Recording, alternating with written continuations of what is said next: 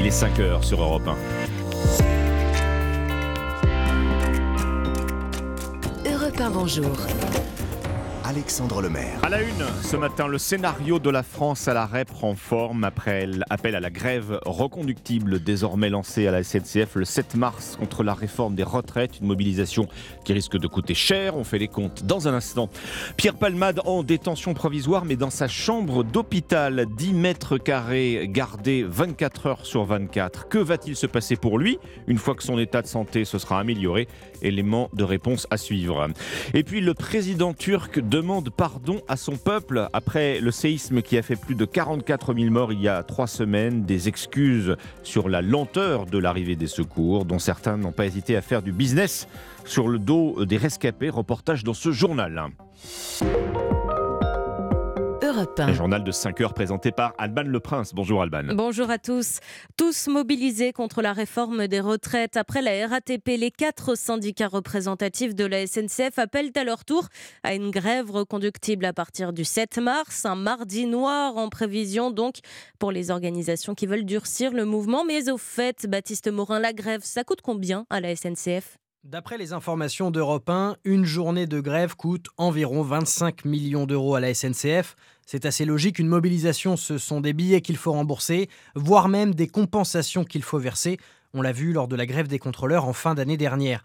Certains observateurs bien informés comparent même le coût d'une journée de grève à la SNCF à celui d'une rame de TGV. Tout compris, c'est un budget de l'ordre de 30 millions d'euros, d'où une formule qu'on peut entendre à la SNCF. Une journée de grève, c'est une rame de TGV qui disparaît. Et lorsque le mouvement s'éternise, le coût a tendance à grimper de manière exponentielle Prenez les 17 jours de grève fin 2019 pour s'opposer, déjà à l'époque, à une réforme des retraites. Ces 17 jours avaient coûté 1 milliard d'euros à la SNCF. Baptiste Morin, chef du service économie d'Europe 1, Elisabeth Borne a réagi. Elle appelle les syndicats à la responsabilité. Et justement, après les scènes chaotiques de l'Assemblée, les sénateurs comptent donner une autre image des débats. Le texte arrive cet après-midi en commission. Évidemment, il sera question de pénibilité. Aujourd'hui, six facteurs permettent de partir à la retraite plus tôt, le travail de nuit, le bruit ou encore le travail à la chaîne. Mais certains métiers échappent à ce dispositif. Barthélémy Philippe, au grand regret de ceux qui les exercent. Oui, à 57 ans, Sabine est employée dans une crèche. Avec la réforme, elle va devoir travailler un an de plus et pourtant, elle se sent déjà usée. T'as des enfants, t'es obligé de porter quoi. J'ai déjà beaucoup de problèmes de dos. 62 ans, c'est déjà beaucoup, mais là, en augmentant, c'est juste flippant. Inès a 51 ans, caissière dans un supermarché. Elle aimerait que la pénibilité de son métier soit reconnue. C'est un métier aussi difficile. Hein. Manipuler toujours la même chose pendant 6 heures de travail, ça la déclenche des tendinites. Hein. Les caisses automatiques Hein, euh, rester debout pendant des heures. Hein. J'ai des problèmes de circulation au niveau de mes pieds. Hein. Les postures pénibles qui font partie du quotidien de Sabine et Inès ont été exclues des critères de pénibilité en 2017, ce qui les empêche d'espérer une retraite anticipée. En compensation, la réforme prévoit un fonds de prévention de l'usure professionnelle d'un milliard d'euros. Il facilitera le suivi médical et la reconversion des salariés, notamment ceux qui sont confrontés à ces postures pénibles. Philippe. Pierre Palmade atteint la case prison, l'humoriste placé en détention provisoire hier, mais pour l'instant dans sa chambre d'hôpital. Oui, la décision de la Cour d'appel de Paris est tombée en fin de matinée avec effet immédiat dans l'enquête sur l'accident de la route qu'il a provoqué le 10 février dernier sous l'emprise de la cocaïne. C'est donc à l'hôpital du Kremlin-Bicêtre que Pierre Palmade a passé sa première nuit comme détenu, David Montagnier. Oui, comme en détention, cette chambre d'hôpital fait office de cellule, impossible pour lui d'en sortir. Cette pièce de 10 mètres carrés environ est gardée par des policiers 24 heures sur 24. Ces derniers sont bien sûr régulièrement relayés. L'humoriste n'est pas non plus menotté comme cela est le cas lorsqu'on est détenu en prison, en tout cas dans sa cellule. Les repas sont servis par l'hôpital comme pour les autres patients. Il ne peut recevoir personne à l'exception des médecins. Ces médecins qui peuvent donc continuer de lui administrer le traitement qu'il suit depuis l'accident qu'il a provoqué. Son AVC de ce week-end est également prise en charge et ce n'est que lorsque son état de santé sera compatible avec la détention qu'il pourra quitter l'hôpital et rejoindre un établissement pénitentiaire. Pierre Palmade pourra alors aussi être entendu par les enquêteurs dans la procédure ouverte contre lui pour détention d'images pédopornographiques. Pour l'heure, cette option n'est pas encore à l'ordre du jour. Merci pour ces précisions, David Montagnier du service police-justice d'Europe 1. Il est 5h05 sur Europe 1. Nous arrivons euh, au mois de mars. C'est demain. Voici un retour euh, inattendu avec un rebond, il faut le dire, tardif. On parle de l'épidémie de grippe. Oui, elle sévit en ce moment. En conséquence, la campagne de vaccination qui devait s'achever là aujourd'hui est finalement prolongée jusqu'au 31 mars. On doit donc euh, s'attendre à voir le virus encore circuler ces prochaines semaines. Yasmine Agatou, la faute à une souche particulière de la grippe.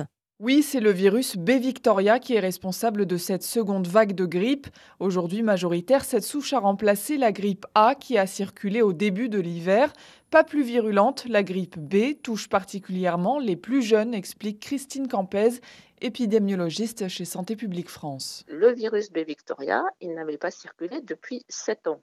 Et donc, il se diffuse chez les enfants parce que c'est une population qui n'avait pas rencontré ce virus et qui est indemne vis-à-vis de ce virus. Et les réinfections sont possibles, alerte Benjamin Davido, infectiologue. C'est des vagues sporadiques. La particularité, puisque ça faisait longtemps qu'on n'avait pas vu cette grippe B, c'est qu'elle est extrêmement piégeuse puisqu'elle peut contaminer des gens qui avaient déjà fait la grippe au mois d'octobre et qui en fait donnent des syndromes grippaux avec des fortes fièvres, des courbatures. Le médecin recommande donc aux plus fragiles de se faire vacciner car il est encore temps pour éviter toute forme grave. Merci Yasmine Akatou, spécialiste santé d'Europe 1. On prend à présent la direction de la Turquie, trois semaines après le séisme de magnitude 7,8 qui a fait plus de 44 000 morts. La Banque mondiale estime les dégâts à 34 milliards de dollars. Oui, et hier, le président turc a demandé pardon pour l'arrivée tardive des secours.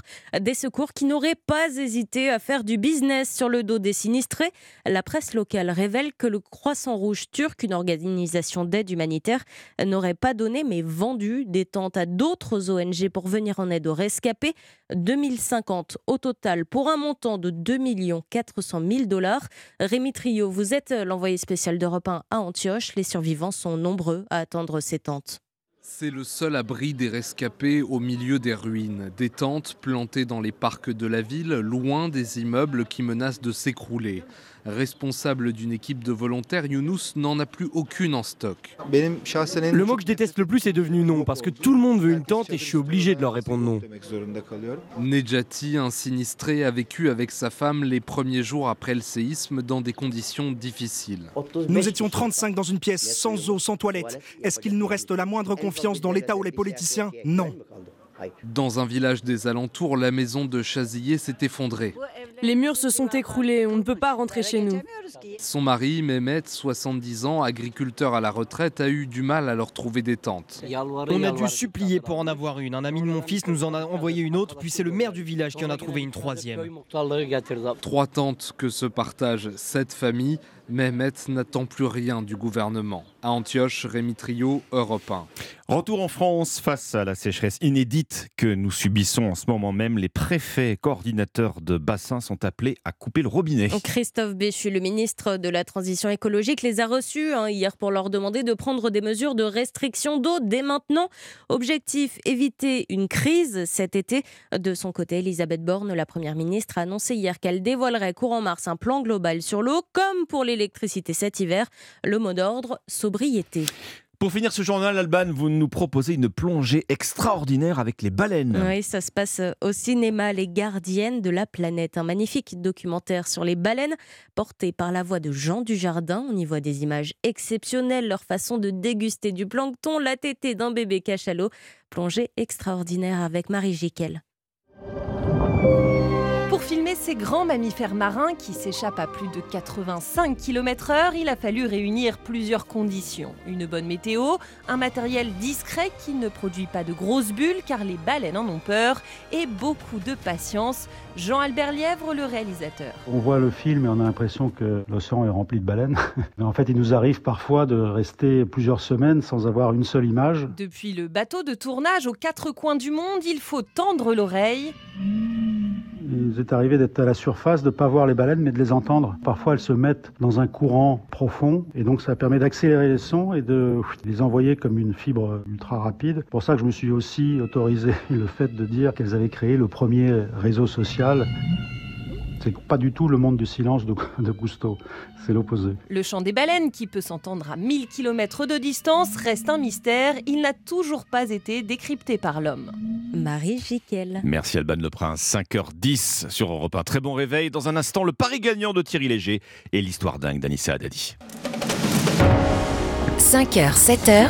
Europe 1, bonjour. Alexandre Lemaire.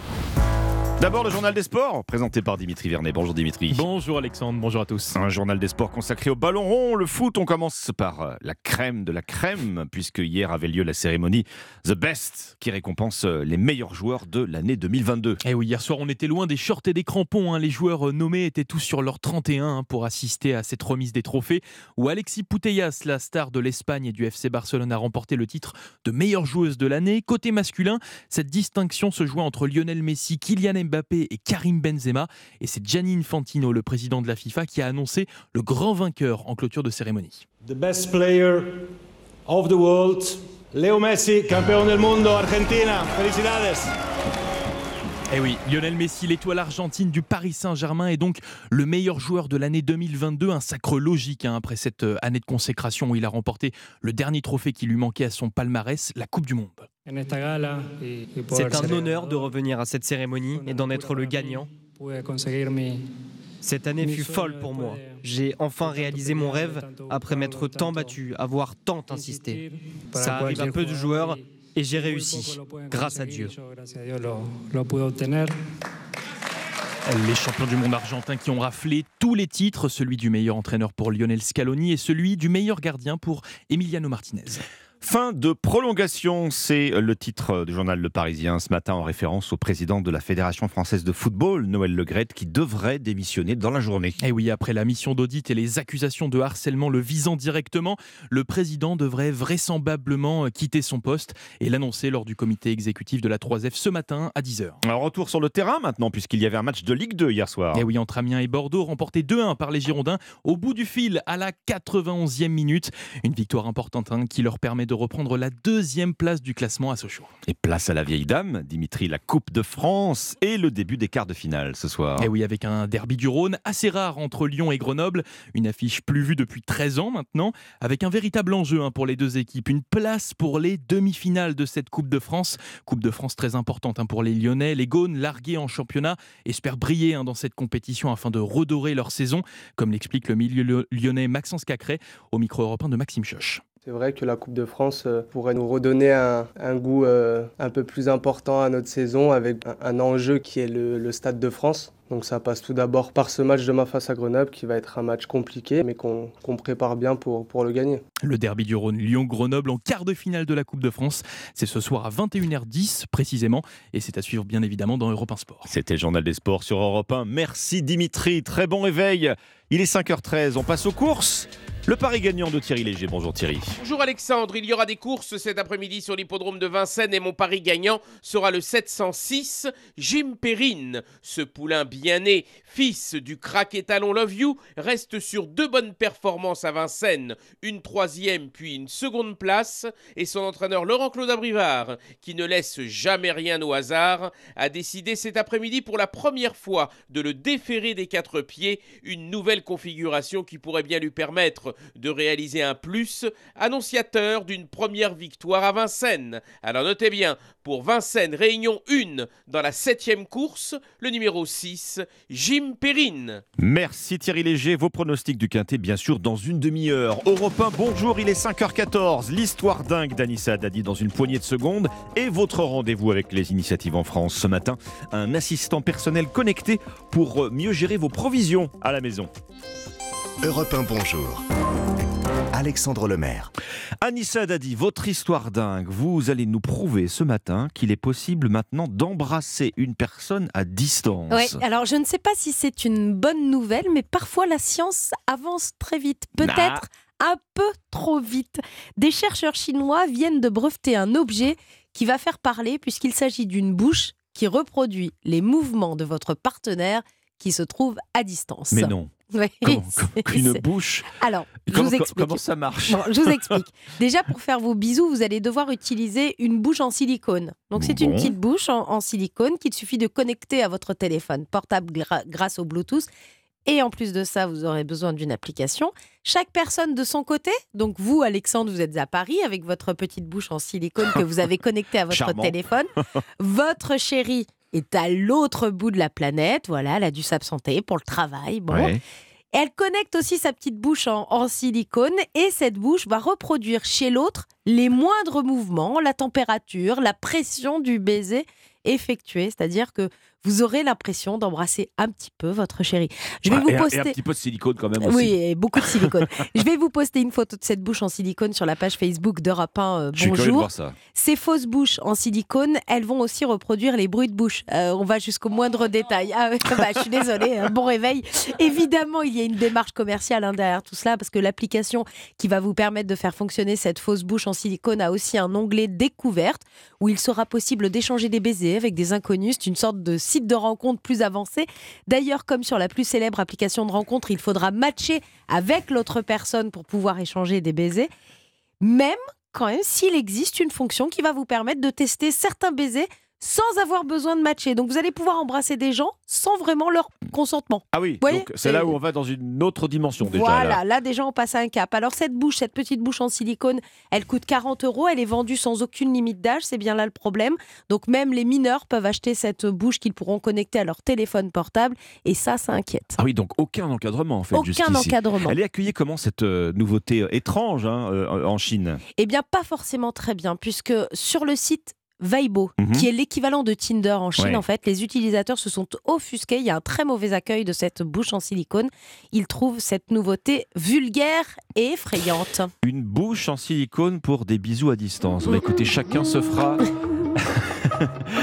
chacun se fera son opinion ce matin sur Je vous mets Europe la 1. photo sur la page Facebook d'Europe 1. Bonjour, vous verrez, vous faites votre opinion. Nous, on n'est pas forcément fan, fan, fan. hein. Merci Anissa. Europe 1 Bonjour. Alexandre Lemaire. Il est 5h18 euh, ce mardi matin sur Europe 1. Très bon réveil avec euh, les initiatives en France. Bonjour Ambline Roche. Bonjour Alexandre. Une application ce matin Ambline pour alléger la charge mentale hein, qui accompagne euh, cette question quotidienne. Mais on mange quoi ce soir? Bonjour Grégory Meunier. Bonjour Obline. Merci beaucoup d'être avec nous sur Europe 1. Avec Jean-François Quintard et Benjamin Lefrançois, vous avez créé à Torcy, en région parisienne, un assistant personnel pour nous aider à faire nos courses. Il s'appelle Squeakit. Expliquez-nous simplement, et, pour commencer, pour faire connaissance, comment euh, ça fonctionne. Squeakit, ça, signifie la cuisine de l'écureuil. Donc, comme son nom l'indique, euh, nous voulions créer en fait un, assistant pour euh, décharger les, ménages des corvées d'alimentation. Alors, euh, c'est un assistant en fait qui repose sur des accessoires de cuisine qui sont très particuliers puisqu'ils ont une capacité de faire euh, l'inventaire de ce que vous avez chez vous dans votre cuisine. Donc, ça, en gros, en fait, on connecte euh, votre cuisine et on lui met une intelligence qui permet effectivement, en fait, euh, grâce à, en- à l'inventaire et l'analyse de la consommation que vous faites de vos provisions, de générer automatiquement votre liste de courses au bon moment, euh, avec euh, ce qui va simplement venir à manquer, de pouvoir vous proposer des recettes en fonction de ce que vous avez réellement, donc la fameuse réponse à qu'est-ce qu'on mange ce soir, et aussi de réduire tout ce qui est gaspillage alimentaire, hein, puisqu'aujourd'hui, vous savez que 20-30 kilos de, de denrées alimentaires sont gaspillés par an et par personne. 7 kilos sont toujours encore emballés d'ailleurs ou même euh, jamais entamés. Et tout ça, nous, on est capable en fait de le réduire parce qu'on est capable en fait d'estimer, de prédire des dates limites de consommation euh, de tous vos produits et de vous alerter à bon moment sur ce qui va euh, être amené à être consommé au plus vite et comment le consommer avec des recettes, par exemple. Et donc euh, euh, la partie matérielle, donc avec les accessoires de cuisine, donc on a euh, on a des accessoires à nous, des, des- des accessoires de, de rangement. On a en fait l'assistant qui est en fait la- une base connectée qui va permettre de faire l'acquisition de toutes les données, qui est une technologie qui est brevetée. Et on a, on a designé en fait des petites puces qui sont connectées à cet assistant-là que vous pouvez apposer sur n'importe quel euh, accessoire de cuisine du commerce, qui permet en fait d'ores et déjà avec les accessoires que vous avez chez vous, que ce soit des sachets, des récipients, peu importe euh, quoi que ce soit, même des petites pinces que vous, vous, vous utilisez pour fermer, vous apposez cette puce et ça devient connecté et c'est utilisable avec l'assistance Quickie. Et donc, vous pouvez continuer à faire l'inventaire de vos provisions avec ça. Ça se, Oui. ça- voilà, et ça se présente euh, dans une box. Il y a, quand vous parlez d'assistance, c'est quoi? C'est- Il y a une balance, les puces, et donc vous, vous le disiez à l'instant, une application mobile. Tout ça, Alors, ça va ensemble, ça fonctionne mobile. ensemble. Ouais. Voilà, tout ça. Et donc sur l'application mobile, vous avez accès à tous les services, donc hein, l'inventaire donc, de ce que vous avez chez vous en temps réel, de n'importe où, accessible de n'importe où. Hein. Vous partez du travail, vous avez accès à ce que vous avez, avec les propositions de recettes, votre liste de courses qui est générée automatiquement par la- l'assistant. C'est une sorte de majordome 2.0 et avec lequel aussi vous pouvez discuter, puisque en fait il y a cet assistant et ce majordome euh, a une, une synthèse vocale euh, à partir d'Alexa et de, de Google Home. D'accord. Donc, j'ai mon bocal qui a euh, sa puce. Euh, après chaque utilisation, euh, Grégoire Meunier, je repose le contenant sur la balance de l'assistant. C'est ça Ça fonctionne comme ça au, quotidien Alors voilà, donc euh, vous, alors vous n'êtes pas obligé de le faire à chaque fois, mais en fait régulièrement, avant de ranger, vous, vous pouvez le, poser dessus. Ça prend à peu près une seconde pour scanner, et mhm. effectivement, ça permet de faire l'inventaire de tout ce que vous avez. Ce qui est intéressant aussi, c'est que même les choses qui ne sont pas forcément euh, dans le récipient connecté peut être aussi géré. Par exemple, ah si vous avez des, des réserves, en fait, le système est capable, par rapport à votre consommation courante, de déduire si euh, vous avez euh, pris dans votre réserve et de déduire de manière très précise ce qui vous reste en réserve, ce qui vous permet effectivement d'avoir non seulement les provisions courantes dans votre cuisine qui sont gérées, mais aussi les réserves associées. On rentre le nombre de personnes qui vivent dans le foyer, par exemple Alors oui, tout à fait. Ça, permet, ça permet d'estimer toute la partie, euh, notamment du qu'est-ce qu'on mange ce soir, avec des propositions de recettes pertinentes, avec les quantités qui restent. Et puis voilà, trois personnes, ce ne sera pas les mêmes quantités que pour cinq personnes. Donc il est capable de, mm. de, de, mieux personnaliser en fait les propositions euh, de recettes pour les foyers, tout à. Lorsqu'un bocal euh, se retrouve vide ou dans notre réserve, l'application l'ajoute à notre liste de courses alors même avant, en fait, c'est vous qui définissez en fonction de votre consommation, en fait, les critères qui définissent quand vous voulez racheter. C'est le après, voilà, le majordome va suivre vos instructions pour euh, vous décharger mentalement de, le faire vous-même.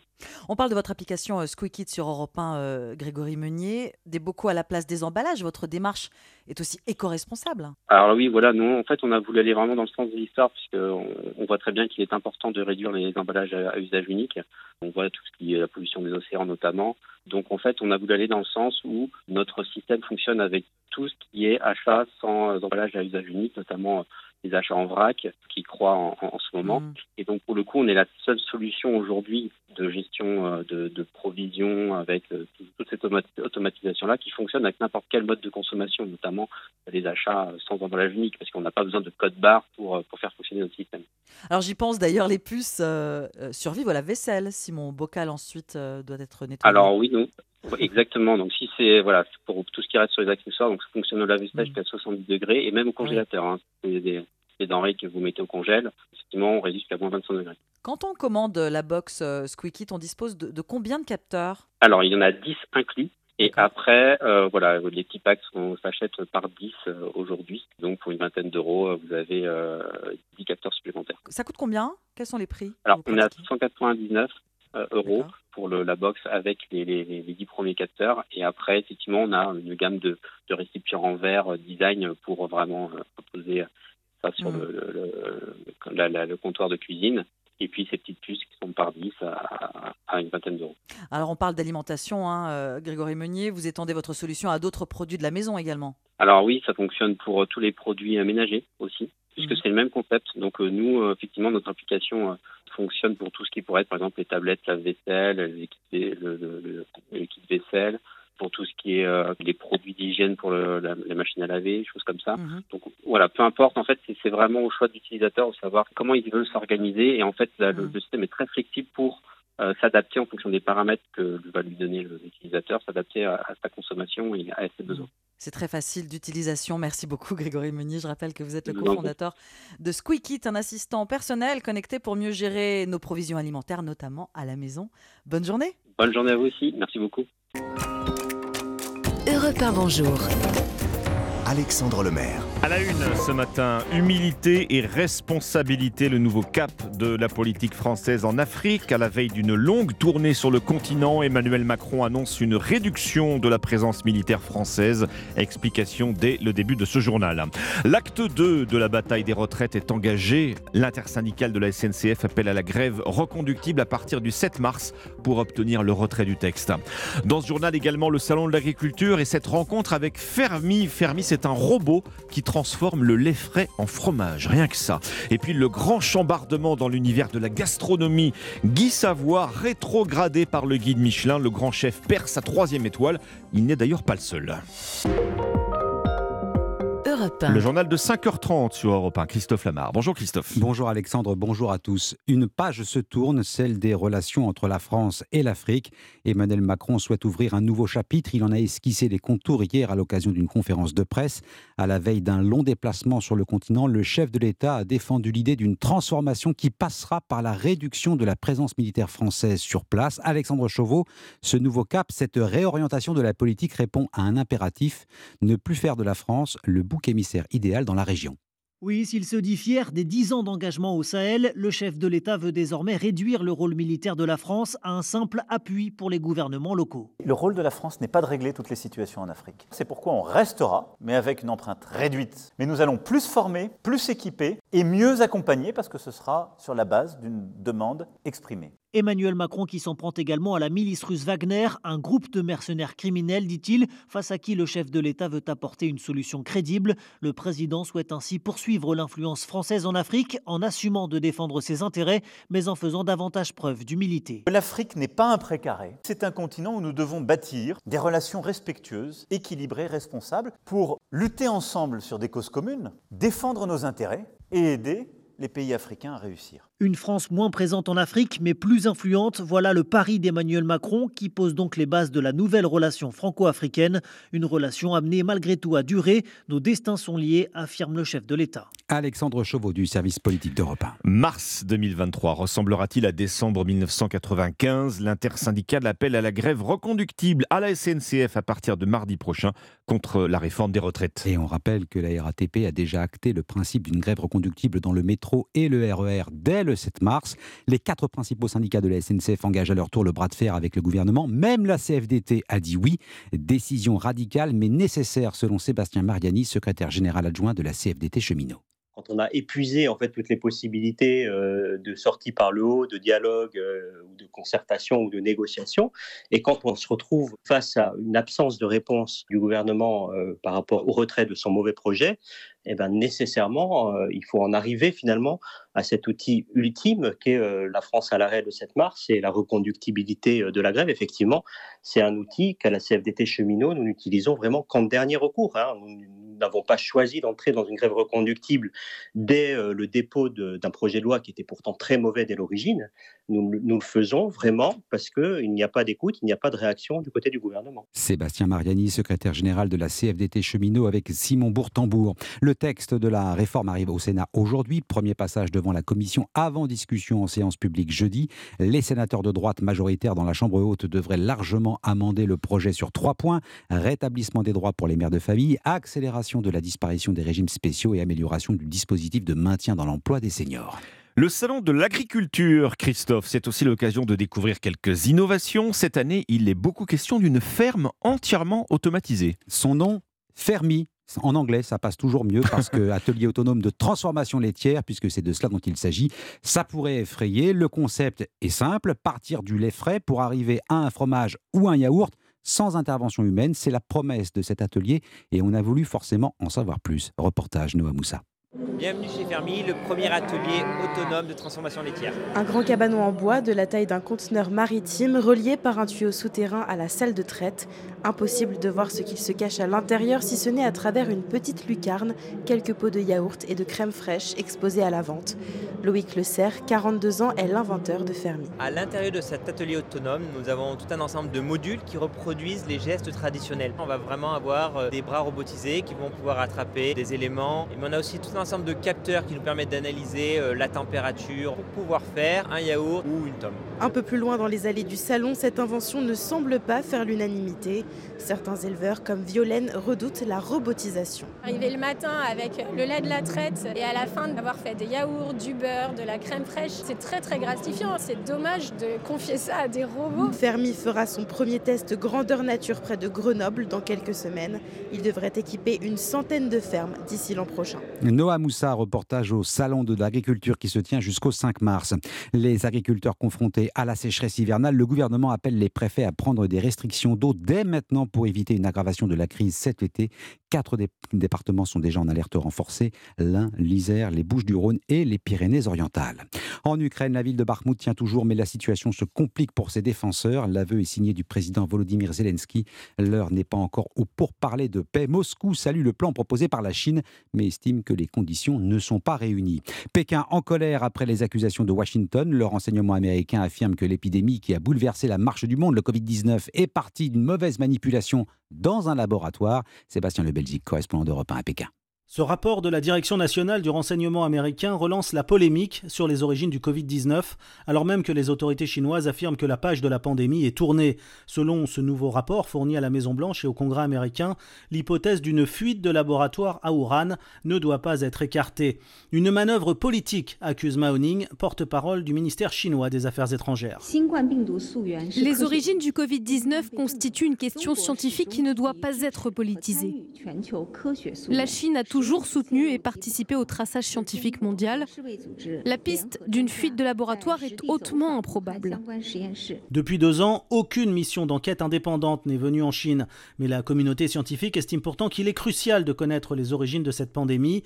Mi-février, le patron de l'OMS s'était engagé à tout faire pour obtenir une réponse sur les origines du Covid-19, signe que malgré la ferme opposition de la Chine, l'enquête n'est pas terminé. Pékin, Sébastien Lebelzik, Europe 1. Le grand ménage continue sur euh, Twitter. Le réseau social vient de licencier 200 personnes supplémentaires, croit savoir le New York Times. Depuis sa reprise en main par Elon Musk, la plateforme d'échange a vu ses effectifs fondre de plus de 70%. L'affaire Pierre Palmade à 5h37 sur Europe 1. L'humoriste a été placé en détention provisoire, mais à l'hôpital, à l'hôpital du Kremlin-Bicêtre. Une décision de la Cour d'appel qui entraîne automatiquement son placement sous la responsabilité de l'administration pénitentiaire. Pierre Palmade reste pour l'instant en observation à l'hôpital. Dès que son état de santé le permettra, il sera transféré vers l'unité médicale de la prison de Fresnes. Enfin, ce sentiment de stupeur dans le monde de la grande cuisine. Le guide Michelin s'apprête à rétrograder trois grands chefs. Le petit guide rouge paraîtra lundi prochain, mais les fuites ont déjà eu lieu. Conscient de l'impact d'une telle décision, le patron du Michelin lui-même a parfois averti directement les chefs concernés. Cinq rétrogradations au total. Guy Savoie et Christopher Coutenceau passent de 3 à 2 étoiles. Mauvaise surprise aussi pour Michel Saran, dont la table passe de 2 à 1 étoile. Un coup dur pour le Toulousain. Je ne vous cache pas que j'ai eu des moments de de grande solitude aujourd'hui, des moments d'immense tristesse. Euh, c'est curieux de faire une annonce. Euh, les années passées, c'était pas comme ça. On fait pas le, le sur les étoiles qu'on enlève. Ça, je trouve que c'est un peu montrer les, les mauvais élèves. C'est un peu irrespectueux pour le travail que l'on fait. Je vais regarder de plus près en me disant bon, où est-ce qu'on a pu pêcher? Pas non plus envie d'aller me mettre à genoux pour essayer de comprendre ce qui s'est passé. Quand on a une maison comme, comme les nôtres, c'est beaucoup de pression. Ça fait 20 ans que j'avais deux étoiles et j'aime le métier que je fais. Mais quand vous avez une, une, un coup de massue comme ça, ça, ouf, ça fait mal. Michel Saran qui perd une étoile au Michelin 2023, il répondait à Inès Zegloul. La France réputée pour sa gastronomie, ses paysages et ses monuments, les touristes étrangers ont rapporté 58 milliards d'euros l'an dernier, un record et une bonne nouvelle pour une industrie devenue majeure dans le pays. Les Belges, les Allemands et les Britanniques se sont montrés les plus dépensiers. Noël Legrette de plus en plus proche de la sortie, lâché par ses derniers soutiens, le président de la Fédération française de football pourrait quitter son poste ce matin à l'issue du comité exécutif prévu à 10h. Deux actualités au PSG, l'une judiciaire, l'autre sportive le défenseur marocain Ashraf Hakimi visé par une enquête pour viol. L'international est accusé d'avoir abusé sexuellement d'une jeune femme rencontrée sur un réseau social. Il l'aurait invité à son domicile de Boulogne-Billancourt avant de l'agresser. Enfin, Lionel Messi, sacré meilleur joueur de l'année 2022, distinction décernée à l'occasion des trophées FIFA Best hier à Paris. Merci Christophe Lamar. Europe 1, bonjour, très bon réveil. Il est 5h39. Dans un instant, le jour où, avec Lord d'Autriche, on se souvient ce matin du voyage de Brigitte Bardot sur la banquise contre la chasse au bébé les pronostics du Quintet tout de suite. Thierry Léger avec aujourd'hui seulement 15 partants. Hein. Le numéro 13 est forfait, Thierry. Retour à Vincennes pour un quintet sur la distance de 2100 mètres avec un départ donné à l'aide de l'autostart et priorité aux chevaux s'élançant en première ligne avec les numéros 1 Geisha Speed très confirmé sur ce tracé de vitesse 3 Applewise As décevante lors de ses quatre dernières sorties et qui trouve ici des conditions idéales pour se réhabiliter et 4 Vapienzo Gar un Italien difficile à cerner mais pour lequel son entourage n'a pas hésité à faire appel au crack driver Jean-Michel Bazir. Ensuite, je vous recommande Zante Laser, le numéro 12, doté d'une pointe de vitesse finale efficace lorsqu'il peut bénéficier d'un parcours caché, et Gasoline Duceux, le numéro 14, qui reste sur deux probantes performances sur ce tracé, qui lui confère ici une réelle chance de conclure à coup sûr dans les cinq premiers. Enfin, les numéros 2, Franklin Park, 11 Zinco Top et 5 Dirty Loving compléteront ma sélection. Mon pronostic As 3 4 12 14 2 11 et 5. Et tous ces pronostics, vous pouvez les retrouver dès maintenant sur europe1.fr. Merci Thierry Léger. Voici le général de Gaulle.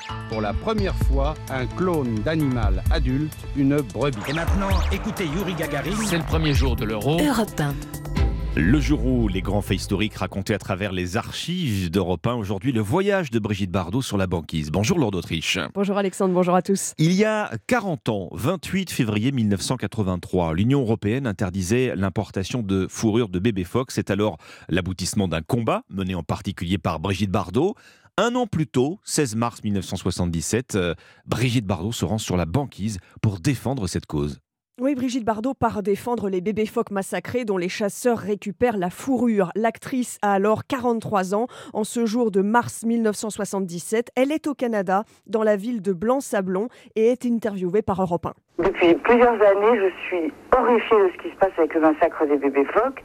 Et c'est pas en restant dans mon salon boulevard Lannes que je vais arranger quelque chose. Est-ce qu'on vous a dit que ce que vous faites là est très dangereux? Bon, faut pas exagérer, c'est pas très dangereux. Disons que on ne le fait pas dans des conditions très faciles. Il y a des mercenaires qui ont été payés par le gouvernement canadien pour nous empêcher d'aller sur la banquise. Ça fait 15 ans à l'époque que Brigitte Bardot défend la cause animale, mais là, elle vit en quelque sorte sa première croisade, accompagnée d'un ami, l'écologiste Franz Weber. Sur la banquise, Brigitte Bardot répond aux journalistes, mais des chasseurs hostiles se sont cachés parmi eux, et ce chasseur raconte comment il tue des bébés phoques. Prend des fusils ou bien des bâtons. Vous frappez sur la tête du bébé phoque. Du bébé phoque, oui. Après, on, on, on, on enlève la peau, puis la, la viande, la carcasse, hein, et on laisse ça sur la glace. La carcasse, on la laisse sur la glace, dit ce chasseur. Et le plus dur, c'est que souvent, l'animal est encore vivant. Alors, quelques années plus tôt, il y avait encore euh, 10 millions de phoques dans le monde. Et en 1977, eh bien, les experts estiment qu'il n'en reste plus que 800 000. Oui, et lors de ce voyage, quelqu'un propose de montrer à Brigitte Bardot le corps d'un animal dépecé dans un sac en plastique et Brigitte Bardot craque. Je suis écœurée. Moi, Brigitte Bardot, je vous le dis franchement, il y a des manifestations partout, à Londres, en, Italie, en Allemagne, en France, pour dire Canadiens assassins. Le Canada va perdre beaucoup de son tourisme parce que les gens n'auront plus envie de venir ici. Six ans plus tard, donc le 28 février 83, l'Union européenne interdira l'importation de fourrure de bébés phoques. Le massacre reprendra pourtant en 2005. Brigitte Bardot repart à ce moment-là au combat et en 2007, la Commission européenne votera un embargo total sur les produits provenant des phoques. Merci Lord d'Autriche. Le jour revient demain, bien sûr, sur Europe 1. Bonjour à tous, 5h44. Dans quelques minutes, la sélection BD de Sébastien Et l'actu des jeux vidéo avec Caroline Speller. C'est une bonne nouvelle sur Switch ce mardi. Europe 1, bonjour. Alexandre Lemaire. 6h moins le quart, bienvenue si vous nous rejoignez. Voilà un phénomène, pour ne pas dire un fléau qui touche nos enfants dès le plus jeune âge et qui n'épargne pas non plus les étudiants. La sédentarité et le manque d'activité physique ont un impact sur leur santé. France Université, qui rassemble les présidents de fac, s'est saisie du sujet. Elle a rassemblé une liste de recommandations pour les ministres des Sports et de l'Enseignement supérieur. La, question centrale étant comment remettre les étudiants au sport? La question se pose évidemment pour l'ensemble des élèves dès les plus petites sections. Bonjour Sarah Pochon. Bonjour. Maîtresse de conférence en STAPS à l'université d'Artois, vous êtes aussi euh, co-responsable de master à la faculté des sports de Liévin dans le Pas-de-Calais. Vous venez de signer une tribune dans le journal Le Monde. Vous tirez le signal d'alarme hein, contre les risques de la sédentarité chez les élèves. Vous dites il y a vraiment urgence.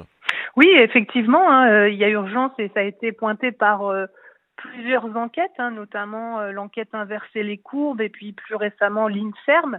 Donc euh, des signaux d'alarme ont été tirés, bien sûr, mais le sens de ma tribune, c'était aussi de rappeler euh, le rôle que peut jouer une discipline corporelle à l'école, parce qu'on entend parler de nombreux dispositifs, euh, les deux heures de sport au collège, l'équipe de France euh, des 30 minutes, et je me suis dit, bon, et le PS dans tout ça, la discipline corporelle à l'école obligatoire, Mmh. qu'est-ce qu'on peut en dire Et voilà, euh, le, le sens de la tribune, c'était de dire, bah, finalement, elle a tendance à être oubliée, cette éducation physique et sportive. L'équipe de France des 30 minutes, hein, c'est un dispositif, on le rappelle, du ministère de l'Éducation nationale, euh, qui consiste en fait à renforcer le programme euh, 30 minutes d'activité physique euh, par jour. C'est pas suffisant Mhm. à vos yeux?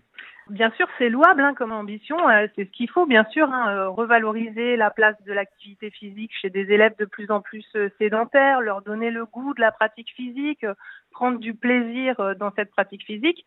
Mais attention, puisqu'il existe l'éducation physique et sportive, on a des professionnels qui sont formés des étudiants qui concourent à des concours justement exigeants. Donc euh, l'intérêt de cette tribune, c'est de rappeler qu'il y a cette éducation physique et sportive dont on parle peu et c'est le seul levier pour toucher tous les élèves parce que finalement l'équipe de France des 30 minutes, c'est 150 sportifs de haut niveau qui vont se déplacer dans une école primaire.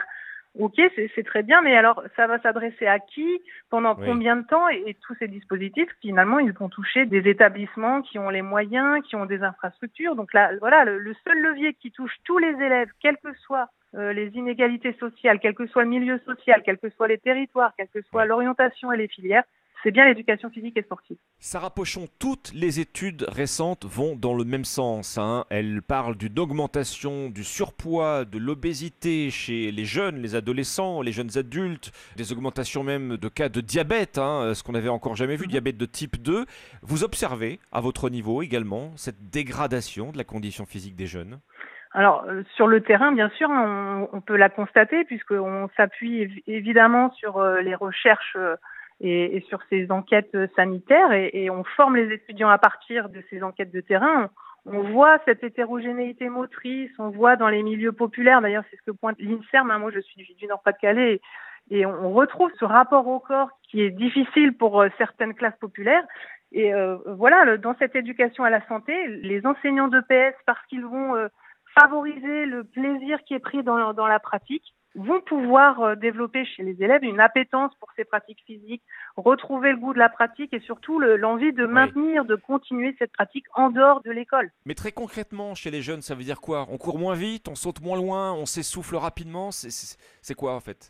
Oui, alors ça, ça, a été montré. Hein, les, les, j'ai pas exactement les chiffres en tête, mais une baisse sur les capacités aérobie, euh, peut-être des difficultés de plus en plus euh, évidentes sur la motricité, peut-être un manque de motivation, mais pour pouvoir euh, permettre aux enseignants de PS justement d'avoir un impact fort, c'est peut-être euh, reconsidérer la profession, c'était le sens de la tribune, hein, redonner euh, davantage de moyens, plus d'heures dans l'emploi du temps des élèves, parce que si au lycée, par exemple, on n'a que deux heures d'éducation physique et sportive, c'est très compliqué d'avoir un impact évidemment sur les capacités aérobies, sur euh, cette motricité. Mais le but, hein, voilà, de l'EPS, c'est vraiment de faire vivre aux élèves des expériences positives, des expériences qui soient individuelles et collectives.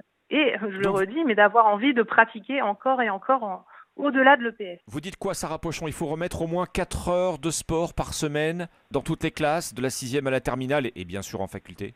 Oui, bah, moi, ce que je dis, hein, sans, sans, sortir de mon devoir de réserve, c'est c'est peut-être réfléchir à davantage de cohérence, de congruence entre les discours qui sont affichés et puis les, les enjeux qui sont exprimés au fond. Donc, euh, les syndicats comme le SNEP un, revendiquent davantage d'heures dans l'emploi du temps des élèves, hein, 4 heures. Évidemment, c'est ce vers quoi il faudrait tendre, puisqu'on sait que deux heures de PS on enlève le temps pour aller sur les installations sportives, le temps que les élèves passent à se changer dans les vestiaires. Hein. C'est du temps qui est perdu sur la pratique physique et sur le corps. Voilà. Vous évoquiez tout à l'heure, euh, et vous l'évoquez dans votre tribune, une fracture sociale hein, entre des élèves issus de milieux favorisés qui pratiquent du sport en club et puis des autres euh, pour lesquels les cours de PS sont la seule occasion régulière en fait de, de faire du sport encadré. Oui, voilà, bah c'est c'est, je le répète, hein, l'éducation physique et sportive, c'est la discipline obligatoire et corporelle euh, à l'école. C'est le seul levier qui peut toucher tous les milieux sociaux parce qu'elle est obligatoire. Donc c'est, le, le, seul moment, le seul endroit dans la semaine pour certains élèves euh, éloignés de la pratique physique, éloignés des pratiques aussi euh, corporelles, des pratiques esthétiques, de vivre des émotions aux côtés des autres, de se tester, d'éprouver de nouvelles émotions. Oui, voilà, par exemple l'esprit d'équipe. Euh, mais aussi euh, un rapport à la culture hein, avec euh, les pratiques artistiques et culturelles, hein, la danse, les arts du cirque. Et donc, c'est aussi permettre à des élèves d'accéder à une culture qui n'est pas seulement physique, mais qui est aussi artistique et culturelle. Je me place du point de vue de l'étudiant. En principe, on passe beaucoup de temps à étudier. En principe, entre les cours, les révisions, les examens, c'est pas toujours évident d'avoir un, emploi du temps équilibré, d'avoir de l'énergie peut-être encore pour le sport. Ah oui, oui, mais moi, du, point de vue des, des, étudiants, je peux vous dire que les étudiants en STAPS sont des étudiants euh, hyper motivés. ils sont bien sensibilisés à ces questions, à ces enjeux sanitaires, à ces enjeux aussi de fraternité, puisque là vous évoquiez bah, l'esprit d'équipe, hein, mais la solidarité, c'est ce qu'on développe aussi en EPS et ça contribue à cette éducation à la santé qui se fait sur tous les pôles, hein, physique, euh, psychosocial, psychorelationnel, psychoaffectif. Donc, euh, ce sont des problématiques euh, auxquelles sont sensibilisés les étudiants de STAP. Et on a entendu votre message ce matin sur Europe 1, votre appel. Sarah Pochon, merci. Je rappelle que vous êtes maîtresse de conférences en STAPS à l'Université d'Artois. Vous avez aussi publié le livre Derrière la grande porte, une année à Henri IV, l'un des plus prestigieux lycées français. C'est aux éditions du Détour. Merci à vous. Merci à vous. Europe 1, bonjour. Bon mardi, bon début de matinée sur Europe 1. Un bon café noir avec ou sans nuage au hall de l'Est, c'est au choix. Et votre prescription culture dans un instant, l'actu des jeux vidéo avec Caroline Speller. Mais d'abord, euh, le rayon BD avec Sébastien Bordenave. Bonjour Sébastien. Bonjour Alexandre, bonjour à tous. Sébastien, vous nous proposez ce matin un classique sur Europe 1, le nouvel album BD d'un personnage qui a 75 ans. Oui, je vous jure qu'il est fait pas. Hein. Euh, pas de cheveux blancs, bah, déjà des cheveux, c'est énervant. En plus, il est grave gaulé, des muscles fins et superbement dessinés, le regard intense, blond comme les blés. Bah, c'est pas pour rien si ce héros a longtemps été considéré, à tort ou à raison, comme une icône homo-érotique efficace. Je vous parle d'un ancien esclave d'origine gauloise adopté par un riche romain, c'est Alix. Eh oui. Alors Alix, il va être publié pour la première fois dans le journal de Tintin en 1948. Il est né de l'esprit pointilleux et réaliste d'un maître de la BD appelé Jacques Martin. Rien à voir avec le monsieur qui demandait aux enfants si Nana Mouskouri était sympa ou pas. J'allais vous le demander. Voilà. Ce Jacques Martin-là est dessinateur-auteur. Il va être avec Hergé et Jacobs de Black et Mortimer, l'un des papes de la ligne claire, un dessin sobre, rigoureux et sans chichi. Et donc il y a un nouvel album d'Alix hein, qui vient de sortir, vous l'avez apporté Sébastien, c'est La Reine des Amazones. Alors rien à voir avec Jeff Bezos, hein, les Amazones c'est les célèbres femmes guerrières mythologiques qui vivaient sur les rives de la mer Noire. Là, la BD se passe en Macédoine occupée par les Romains, tout commence par une course de chars. Alix et Delia se défient, Delia c'est la leaduse des Amazones, elle se bat pour que ces guerrières s'affranchissent de la présence des hommes. Vous la sentez l'influence post-MeToo? Oui. Eh bien pas du tout. Le scénario est respectueux des contextes historiques, documentés comme il faut, avec même ce qu'il faut de, fantaisie. Et puis je sais pas si ça se dit Alexandre, mais en plus la BD elle est pas chère. 12,50 euros, c'est quand même super appréciable. Normalement c'est beaucoup plus cher que ça une BD. Effectivement. Voilà. Alix, c'est plus de 25 millions d'exemplaires vendus dans plus de 15 langues, dont le latin. Plus de 120 albums sont sortis parce qu'ils ont fait des sagas en fait. L'enfance d'Alix, ça s'appelle Alix Origine. Ils ont sorti Alix qui était vieux, ça s'appelle Alix Senator. Ils ont imaginé en voyage, ça donne la série Les Voyages d'Alix. Là c'est un vrai album d'Alix très réussi. Il y en a un que ça doit, bah, que ça doit forcément réjouir, c'est Jacques Martin. Avant de nous quitter en 2010, dans la revue Lire, il avait déclaré qu'il aimerait que Alix, son personnage, lui survive et fête un jour ses 100 ans. C'est bien parti, le dernier album d'Alix, scénario Valérie Mangin, dessin de Chris Millian. Bravo à eux, c'est la reine des Amazones et c'est publié chez Casterman. Allez, et je suis sûr que vous l'avez lu en latin, cette BD. Allez, Ayakta Est, merci Sébastien Bordenave. Allez, on attrape la manette de la console de jeu maintenant avec euh, Caroline Speller. Bonjour Caroline.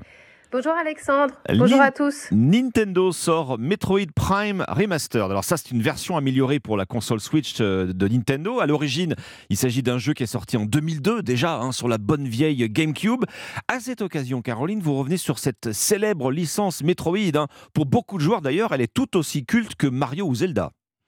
Oui, mais pour revenir aux origines de la série, il faut se poser fin des années 80. Nintendo révolutionne le jeu vidéo avec sa console de salon, la NES, avec des hits comme Super Mario Bros. et The Legend of Zelda. Mais la firme japonaise veut attirer un public plus adulte avec Metroid. Derrière ces sons 8 bits se dévoile un jeu de science-fiction oppressant inspiré d'Alien de Ridley Scott. Et si Metroid est considéré comme novateur, c'est parce qu'il a inventé un nouveau genre, le jeu d'action-aventure en 2D qui mélange plateforme, jeu de tir et exploration. C'est aussi le premier jeu qui nous permet d'incarner une héroïne forte, Samus Aran, et ça 10 ans avant Lara Croft. Sauf qu'il fallait finir le jeu pour le découvrir, car on contrôle un chasseur de primes humanoïde dans une armure qui doit éradiquer la menace alien, les pirates de l'espace. Ce Metroid Prime de 2002 et donc sa version remasterisée reprennent tous les codes de la licence. Alors oui et non en fait. Avec l'arrivée au milieu des années 90 de la 3D dans les jeux vidéo, Metroid Prime est donc en 3D et dans un genre inattendu, le FPS, le jeu de tir à la première personne.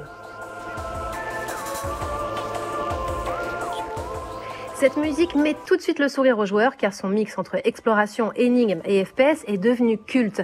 Alors notre aventure se passe à travers le masque de notre héroïne, mais oui, on erre toujours dans des couloirs sombres, on affronte les pirates de l'espace avec notre canon à bras, on utilise nos fameuses habilités comme se mettre en boule pour se faufiler dans les passages étroits et sa version remaster, c'est tout ça, mais avec tous les environnements et les sons recréés en HD pour la Switch.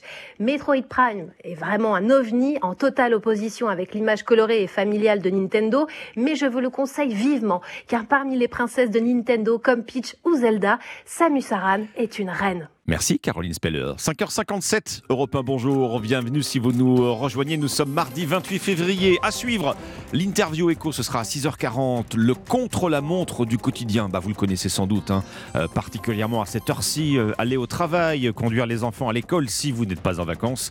Une étude de, de l'APEC s'intéresse à vos difficultés pour euh, équilibrer vie professionnelle et vie privée. C'est un tableau euh, très intéressant, parfois préoccupant d'ailleurs, euh, du quotidien des cadres en particulier. On en parle à 6h40 sur Europe 1 avec Gilles Gâteau, directeur général de l'APEC, l'association pour l'emploi des cadres. Le pressing le plus matinal de France avec les trois articles à lire ce matin et dans la presse, ce sera après le journal, et la partition d'Omblin. Tiens, savez-vous quel est le point commun entre le rappeur Tupac Shakur et Jean-Jacques Goldman?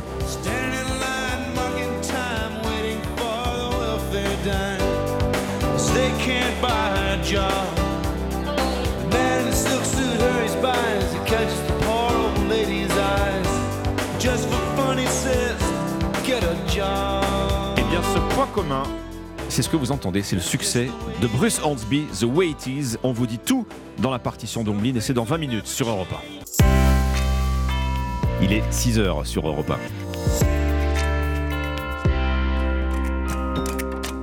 1. Europe 1, bonjour. Alexandre Lemaire. C'est au tour du Sénat. La réforme des retraites arrive aujourd'hui en commission chez les sénateurs, une chambre présidée par Gérard Larcher qui a les cartes en main face à Emmanuel Macron. Dans ce journal également le point sur l'affaire Pierre Palmade. L'humoriste sera transféré en prison dans quelques jours. La justice a validé son placement en détention provisoire. Et puis l'heure du pot de départ pour Noël Legrette. Le patron du football français devrait annoncer euh, son départ ce matin. Euh, il était inévitable. C'est ce que nous expliquera le service des sports. Le journal de 6 heures sur Europe 1 avec Roman Oquet. Bonjour Roman. Bonjour à tous. Ne pas rejouer le chaos de l'Assemblée nationale, c'est ce que promettent les sénateurs qui se penchent dès aujourd'hui sur la réforme des retraites. Le texte arrive en commission des affaires sociales avant la séance plénière dès jeudi. Une institution présidée par Gérard Larcher, membre des Républicains, le parti à la majorité. Alexandre Chauveau, c'est donc avec le patron du Sénat qu'Emmanuel Macron va devoir négocier maintenant. Oui, et le président du Sénat a pris une toute autre importance depuis la majorité relative à l'Assemblée. La Chambre haute, majoritairement à droite, représente désormais un interlocuteur majeur, si ce n'est privilégié pour l'exécutif. Le gouvernement y a par exemple présenté avant l'Assemblée son texte sur les énergies renouvelables et devrait en faire de même avec le projet de loi immigration. Une attention marquée qui illustre le réchauffement de la relation entre Emmanuel Macron et Gérard Larcher. Les deux hommes, aux personnalités éloignées, se voient désormais tous les deux mois, un tête-à-tête dont le le président du Sénat n'avait pas les honneurs lors du précédent quinquennat. Il faut dire que le deuxième personnage de l'État détient plusieurs clés qui manquent à Emmanuel Macron. Impossible de faire passer un texte sans sa majorité au Sénat, ni d'envisager sans lui la réforme des institutions à laquelle le chef de l'État travaille. Gérard Larcher compte et Emmanuel Macron le sait, d'autant que le président du Sénat devrait être réélu à son poste en septembre. Son mandat courrait alors jusqu'en 2029, un symbole quand celui du locataire de l'Élysée s'arrêtera en 2027. Alexandre Chauveau du service politique d'Europe 1. Les débats au Sénat doivent durer euh, deux semaines avec d'ici là une inconnue, l'ampleur de la mobilisation du 7 mars. Les syndicats de la SNCF, en tout cas, ont déjà annoncé la suite du programme. Ce sera une grève reconductible à partir de mardi prochain. Et donc une galère en vue sur les rails. Ce sera compliqué pour les voyageurs, bien sûr, et aussi pour la direction de la SNCF, car une journée de grève, bien sûr, c'est de l'argent perdu pour la compagnie ferroviaire. Baptiste Morin. D'après les informations d'Europe 1, une journée de grève coûte environ 25 millions d'euros à la SNCF. C'est assez logique, une mobilisation, ce sont des billets qu'il faut rembourser, voire même des compensations qu'il faut verser. On l'a vu lors de la grève des contrôleurs en fin d'année dernière. Certains observateurs bien informés comparent même le coût d'une journée de grève à la SNCF à celui d'une rame de TGV. Tout compris, c'est un budget de l'ordre de 30 millions d'euros, d'où une formule qu'on peut entendre à la SNCF. Une journée de grève, c'est une rame de TGV qui disparaît. Et lorsque le mouvement s'éternise, le coût a tendance à grimper de manière exponentielle Prenez les 17 jours de grève fin 2019 pour s'opposer, déjà à l'époque, à une réforme des retraites. Ces 17 jours avaient coûté 1 milliard d'euros à la SNCF. Baptiste Morin du service économie d'Europe 1. Il est 6h03 sur Europe 1. Pierre Palmade ira donc en prison jusqu'à la date de son procès, une décision de la Cour d'appel annoncée hier. Oui, la question c'est désormais quand, car pour l'instant l'humoriste est toujours hospitalisé après un AVC samedi. On ignore son état de santé, mais quand les médecins le décideront, Pierre Palmade sera donc transféré à la prison de Fresnes, en région parisienne. David Montagnier, c'est donc dans sa chambre d'hôpital qu'il a passé sa première nuit sous écrou. Oui, comme en détention, cette chambre d'hôpital fait office de cellule, impossible pour lui d'en sortir. Cette pièce de 10 mètres carrés environ est gardée par des policiers 24 heures sur 24. Ces derniers sont bien sûr régulièrement relayés. L'humoriste n'est pas non plus menotté comme cela est le cas lorsqu'on est détenu en prison, en tout cas dans sa cellule. Les repas sont servis par l'hôpital comme pour les autres patients. Il ne peut recevoir personne à l'exception des médecins. Ces médecins qui peuvent donc continuer de lui administrer le traitement qu'il suit depuis l'accident qu'il a provoqué. Son AVC ce week-end est également prise en charge et ce n'est que lorsque son état de santé sera compatible avec la détention qu'il pourra quitter l'hôpital et rejoindre un établissement pénitentiaire. Pierre Palmade pourra alors aussi être entendu par les enquêteurs dans la procédure ouverte contre lui pour détention d'images pédopornographiques. Pour l'heure, cette option n'est pas encore à l'ordre du jour. David Montagnier, une annonce décisive pour éradiquer le papillomavirus, c'est ce qu'annonce l'Elysée à l'occasion d'un déplacement d'Emmanuel Macron à Jarnac en Charente. Le HPV, c'est son scientifique est responsable de 6000 nouveaux cas de cancer par an, alors qu'en France, le taux de couverture vaccinale n'est que de 37% chez les filles et 9% chez les garçons. C'est un sujet qui concerne 7 euh, Français sur 10, autrement dit toutes celles et ceux qui portent des lunettes. Pour, euh, pour elles et pour eux, bien sûr, le passage euh, chez l'opticien reste obligatoire. Oui, sauf qu'il y en a de moins en moins, Alexandre, et je ne vous parle même pas des communes rurales, d'où l'idée d'une opticienne. Elle s'appelle Julie Chalençon et elle a créé un magasin ambulant qui sillonne les villages de la Loire où vivent des patients isolés et âgés. Notre correspondant Jean-Luc Boujon a retrouvé le camion près de Saint-Étienne. Vous allez bien? Moi je vais bien, mais mes lunettes sont un peu tordues. Venez, je vous laisse rentrer. Installez-vous juste.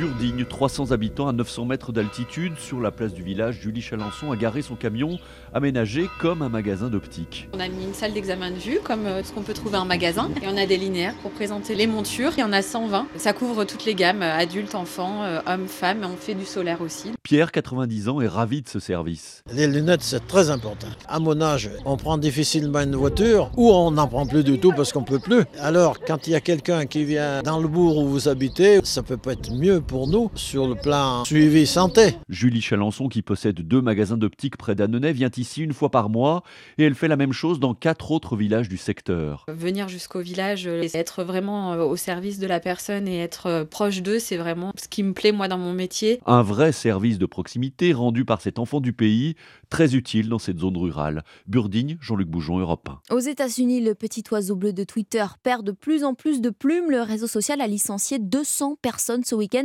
autrement dit 10% des effectifs d'après le New York Times. Avant son rachat par Elon Musk, le réseau social comptait 7500 salariés. C'est un chiffre divisé par 3 euh, désormais d'après plusieurs médias américains. Viva Fried, vous êtes la correspondante d'Europe 1 aux États-Unis. Ça veut dire que chez Twitter, l'hémorragie continue. Oui, hein, et selon des employés de Twitter, depuis une semaine, on sentait que quelque chose se tramait. Euh, la messagerie interne avait été suspendue, empêchant les employés de communiquer entre eux ou de consulter les données de l'entreprise. Le coup près est donc tombé, 200 salariés se retrouvent dehors du jour au lendemain et personne n'est à l'abri. Une responsable du groupe, dont la photo la montrant dormant dans un sac de couchage à même le sol dans son bureau avait fait le buzz, eh bien elle fait partie de la charrette. Euh, c'est d'ailleurs tout son service hein, qui se retrouve dans le collimateur d'Elon Musk, celui en charge de Twitter Blue, cette validation qui sert à authentifier les utilisateurs et qui est devenue payante. Le succès du nouvel abonnement n'est pas au rendez-vous, plongeant Twitter un peu plus dans le rouge, d'autant que les annonceurs quittent le navire. Désormais, le réseau social à l'oiseau bleu ne compterait plus que 2000 salariés contre 7500 quand Elon Musk l'a racheté. Alors désormais, il promet des parts du groupe aux employés restants. Euh, pas sûr que ce soit une bonne affaire hein, au vu de la santé financière de l'entreprise. Twitter est poursuivi pour n'avoir pas payé les loyers de ses bureaux de Londres et de San Francisco. Aviva Fried, correspondante d'Europe 1 aux États-Unis. Il a demandé pardon, pardon pour la gestion des secours. Le président turc Erdogan s'adressait hier aux victimes du double séisme il y a trois semaines. Au moins 44 000 morts d'après le bilan toujours provisoire. D'après la Banque mondiale, le bilan des dégâts s'élève à plus de 34 milliards de dollars. La Turquie où la terre ne cesse de trembler. Nouvelle secousse hier, un mort et une centaine de blessés. 6h08 minutes, les sports à présent sur Europe 1, avec d'abord une enquête pour viol contre un joueur du Paris Saint-Germain. Le défenseur marocain Hakimi est accusé par une femme de 24 ans pour des faits le week-end dernier chez le footballeur près de Paris. Une affaire qui n'a pas empêché le joueur d'être présent hier soir à la cérémonie des trophées FIFA Best. Et c'est Lionel Messi qui a décroché le prix du meilleur joueur de l'année 2022. C'était le grand favori de la soirée hein, après son titre de champion du monde en décembre dernier. Quant au football français, lui, il pourrait perdre son patron. Ce matin, Noël Legrette euh, devrait démissionner à l'issue du comité exécutif, un COMEX convoqué à 10h. Un départ euh, attendu et aussi inévitable, hein, Cyril de la Morinerie. Oui, c'est dans le huis clos du COMEX que Noël Legrette devrait annoncer son départ ce matin. Le breton de 81 ans va s'exprimer devant ses 12 membres. La plupart devraient être présents physiquement dans la salle.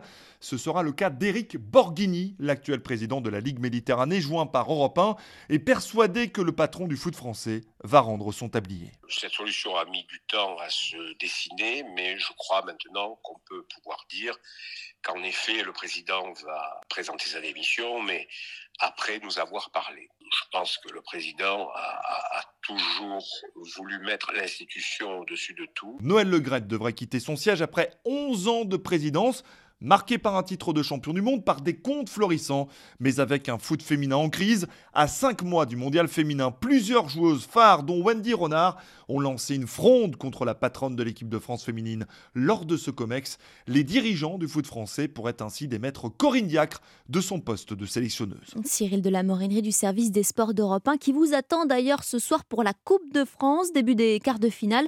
Lyon reçoit Grenoble. Rendez-vous dès 20h autour de Céline Géraud. C'était le journal des sports avec Winamax. Les jeux d'argent et de hasard peuvent être dangereux. Perte d'argent, conflits familiaux, addiction. Retrouvez nos conseils sur joueurs-info-service.fr et au 09 74 75 13 13. Appel non surtaxé. Et puis on l'a appris il y a quelques minutes, c'est le réalisateur suédois Ruben Ostlund, pardon pour l'accent approximatif, qui présidera donc le prochain festival de Cannes. Il succède à l'acteur français Vincent Lindon. Alors c'est pas n'importe qui, un double palme d'or pour euh, le réalisateur, avec d'abord l'année dernière son film Sans filtre et il y a cinq ans aussi pour The Square. Snow Therapy, excellent film également de Ruben Ostlund. je ne ah, l'ai pas vu, mais écoutez, je ferai ça, je ferai ça ce week-end. On n'est que mardi, mais j'ai déjà des plans pour le week-end. Et bonne fête à vous au passage. Oh, merci, merci beaucoup, Alexandre. C'est très votre journal de 6 heures sur Europe 1. Très bon réveil, vous restez avec nous dans un instant, c'est le pressing. À suivre euh, la partition d'Omblin Roche ce matin, le tube euh, inoxydable de Bruce Hansby, The Way It Is. A tout de suite. Les premières informations de la journée avec Alexandre Lemaire sur Europe 1 à 6h12 sur Europe 1, c'est votre pressing qui ouvre ses portes. Dimitri Vernet, Alban Le Prince nous ont rejoint autour de cette table. Bah justement, Dimitri, on va commencer avec vous, euh, votre sélection ce matin. Eh bien, moi ce matin, c'est un article dans le journal Ouest France hein, qui, euh, qui m'a interpellé, qui revient sur ces sports pas vraiment écolos et surtout qui ne tiennent pas vraiment à le devenir. Avec en tête de gondole, bien évidemment, bien les, sports mécaniques, les sports auto, polluants par excellence, comme la Formule 1 hein, par exemple, qui mmh. chaque saison produit près de 256 000 tonnes de CO2, ah soit en fait les équivalent de l'empreinte carbone de 25 000 foyers tout de même. Et cela ne devrait pas aller en s'arrangeant, hein, puisque rien n'est fait pour vraiment baisser cette empreinte carbone. Hein. Il y a de plus en plus de grands prix. Pour vous dire, cette saison, il y en aura 23. Hein. C'est un record même s'il existe un championnat de Formule E avec des moteurs électriques, ben, il peine à convaincre les pilotes en termes de performance et puis les fans, mais ben, ils ne s'y retrouvent pas en termes de spectacle. On n'a pas le frambissement. C'est ça. Bref, en termes d'impact écologique, il y a beaucoup à revoir concernant la Formule 1. Mais hélas, ben, ce n'est pas le seul sport. Hein. Il y a d'autres mauvais élèves. Le tennis qui propose un format au quatre coins de la planète, euh, bah, ce qui oblige les joueurs à faire beaucoup, beaucoup hmm. de déplacements. Hein, prenons un exemple concret. La semaine dernière, il y a eu sept tournois ATP localisés en Inde, en France, au Qatar, au Mexique, au Brésil et deux en Italie. Alors oui, ça permet de faire briller le tennis partout dans le monde, mais bah oui, ce n'est pas très vert.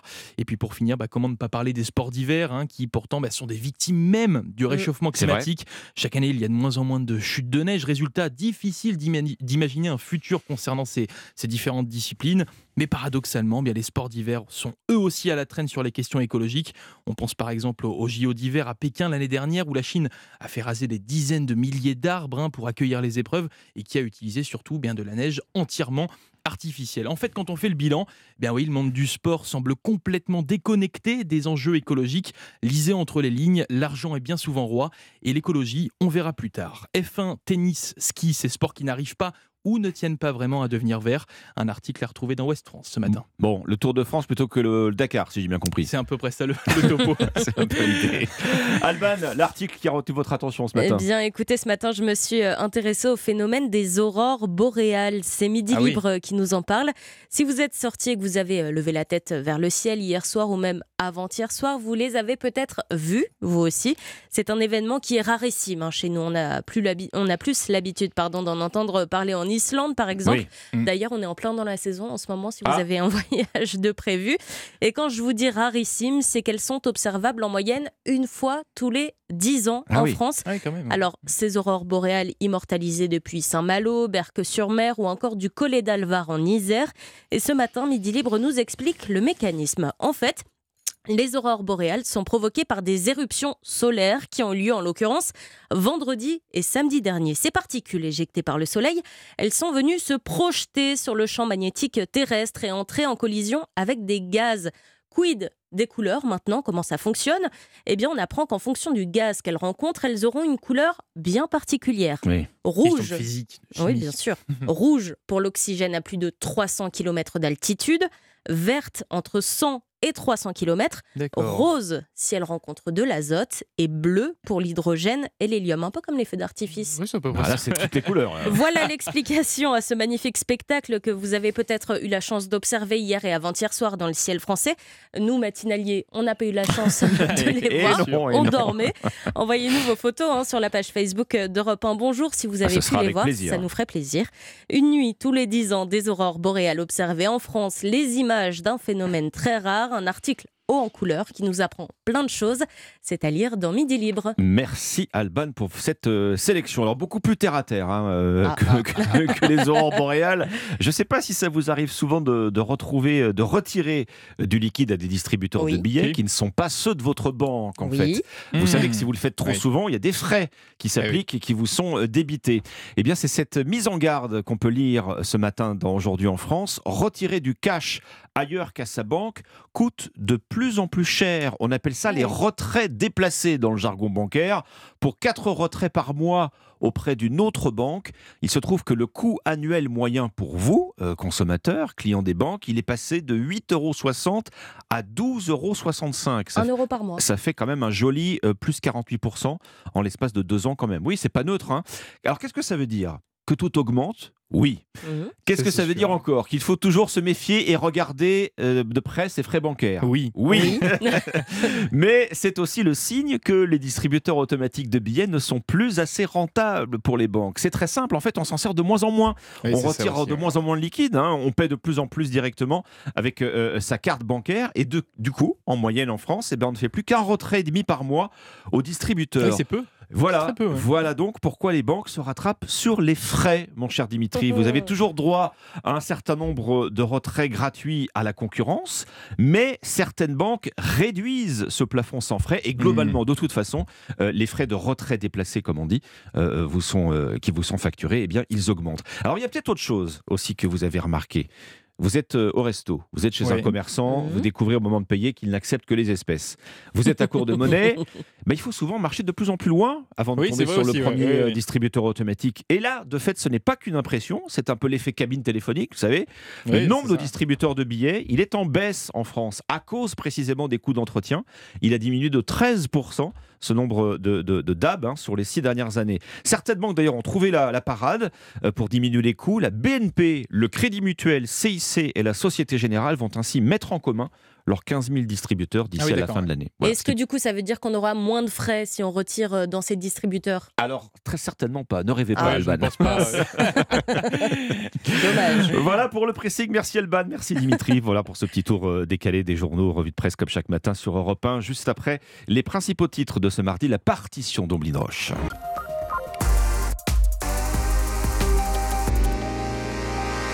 Europe 1, bonjour, avec euh, votre partition, Omblin Roche, euh, consacrée euh, ce matin à un artiste américain, auteur, compositeur et chanteur, mais surtout pianiste virtuose. Il s'appelle Bruce Hornsby. Alors ce nom ne vous dit peut-être rien, et pourtant dès les premières notes de piano, je parie, car un certain nombre d'entre vous va s'exclamer « Mais c'est bien sûr !»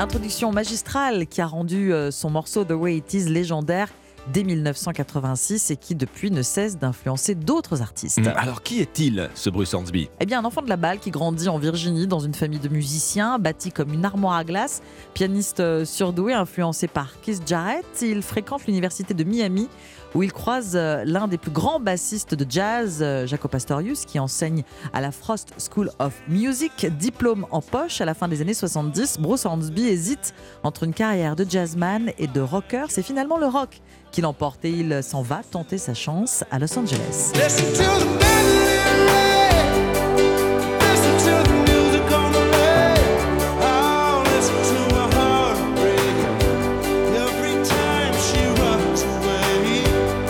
Va être long, hein. les portes des maisons de disques devant lui se ferment les unes après les autres. Ces chansons n'attirent pas l'oreille, hein, faut bien le dire, pas assez commercial ou à contre-courant. En attendant patiemment son tour, Bruce Hornsby compose pour le cinéma et intègre le groupe Grateful Dead. Il finit par rentrer en Virginie, bien décidé à enregistrer sa musique et comme il l'entend. Une intro, deux solos de piano improvisés et des paroles engagées. Bruce Hornsby trouve enfin avec euh, The Is la formule d'un immense succès pop. Un merveilleux accident, dira-t-il plus tard, et grâce à un coup de pouce inespéré de la radio anglaise BBC Radio One, qui sous le charme passe le titre en boucle sur les ondes.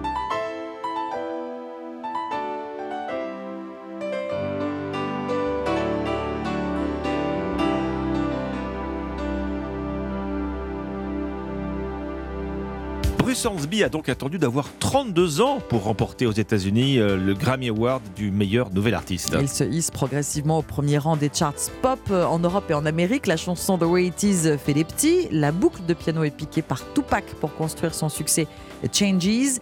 Et plus inattendu, Jean-Jacques Goldman s'en inspire pour introduire, né en 17 à Leidenstadt.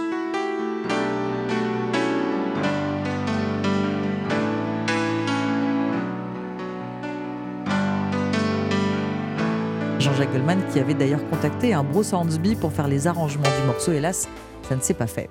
Et le message que véhicule la chanson explique aussi l'intérêt qu'elle suscite. hein. Elle prend la forme d'un témoignage sur les inégalités raciales dont le musicien a été témoin chez lui en Virginie, la ségrégation subie par les Afro-Américains et la nécessité de résister contre l'oppression.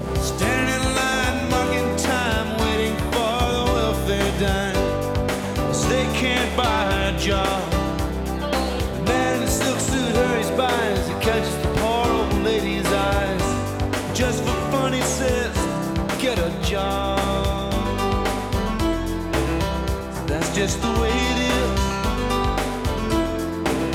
Some things will never change. That's just the way it is.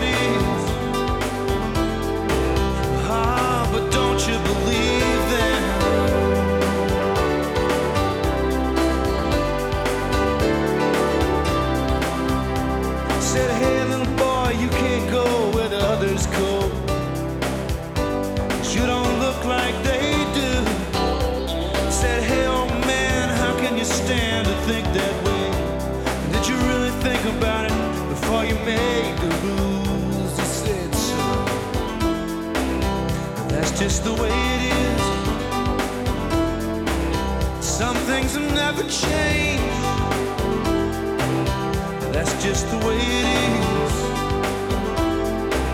Oh, but don't you believe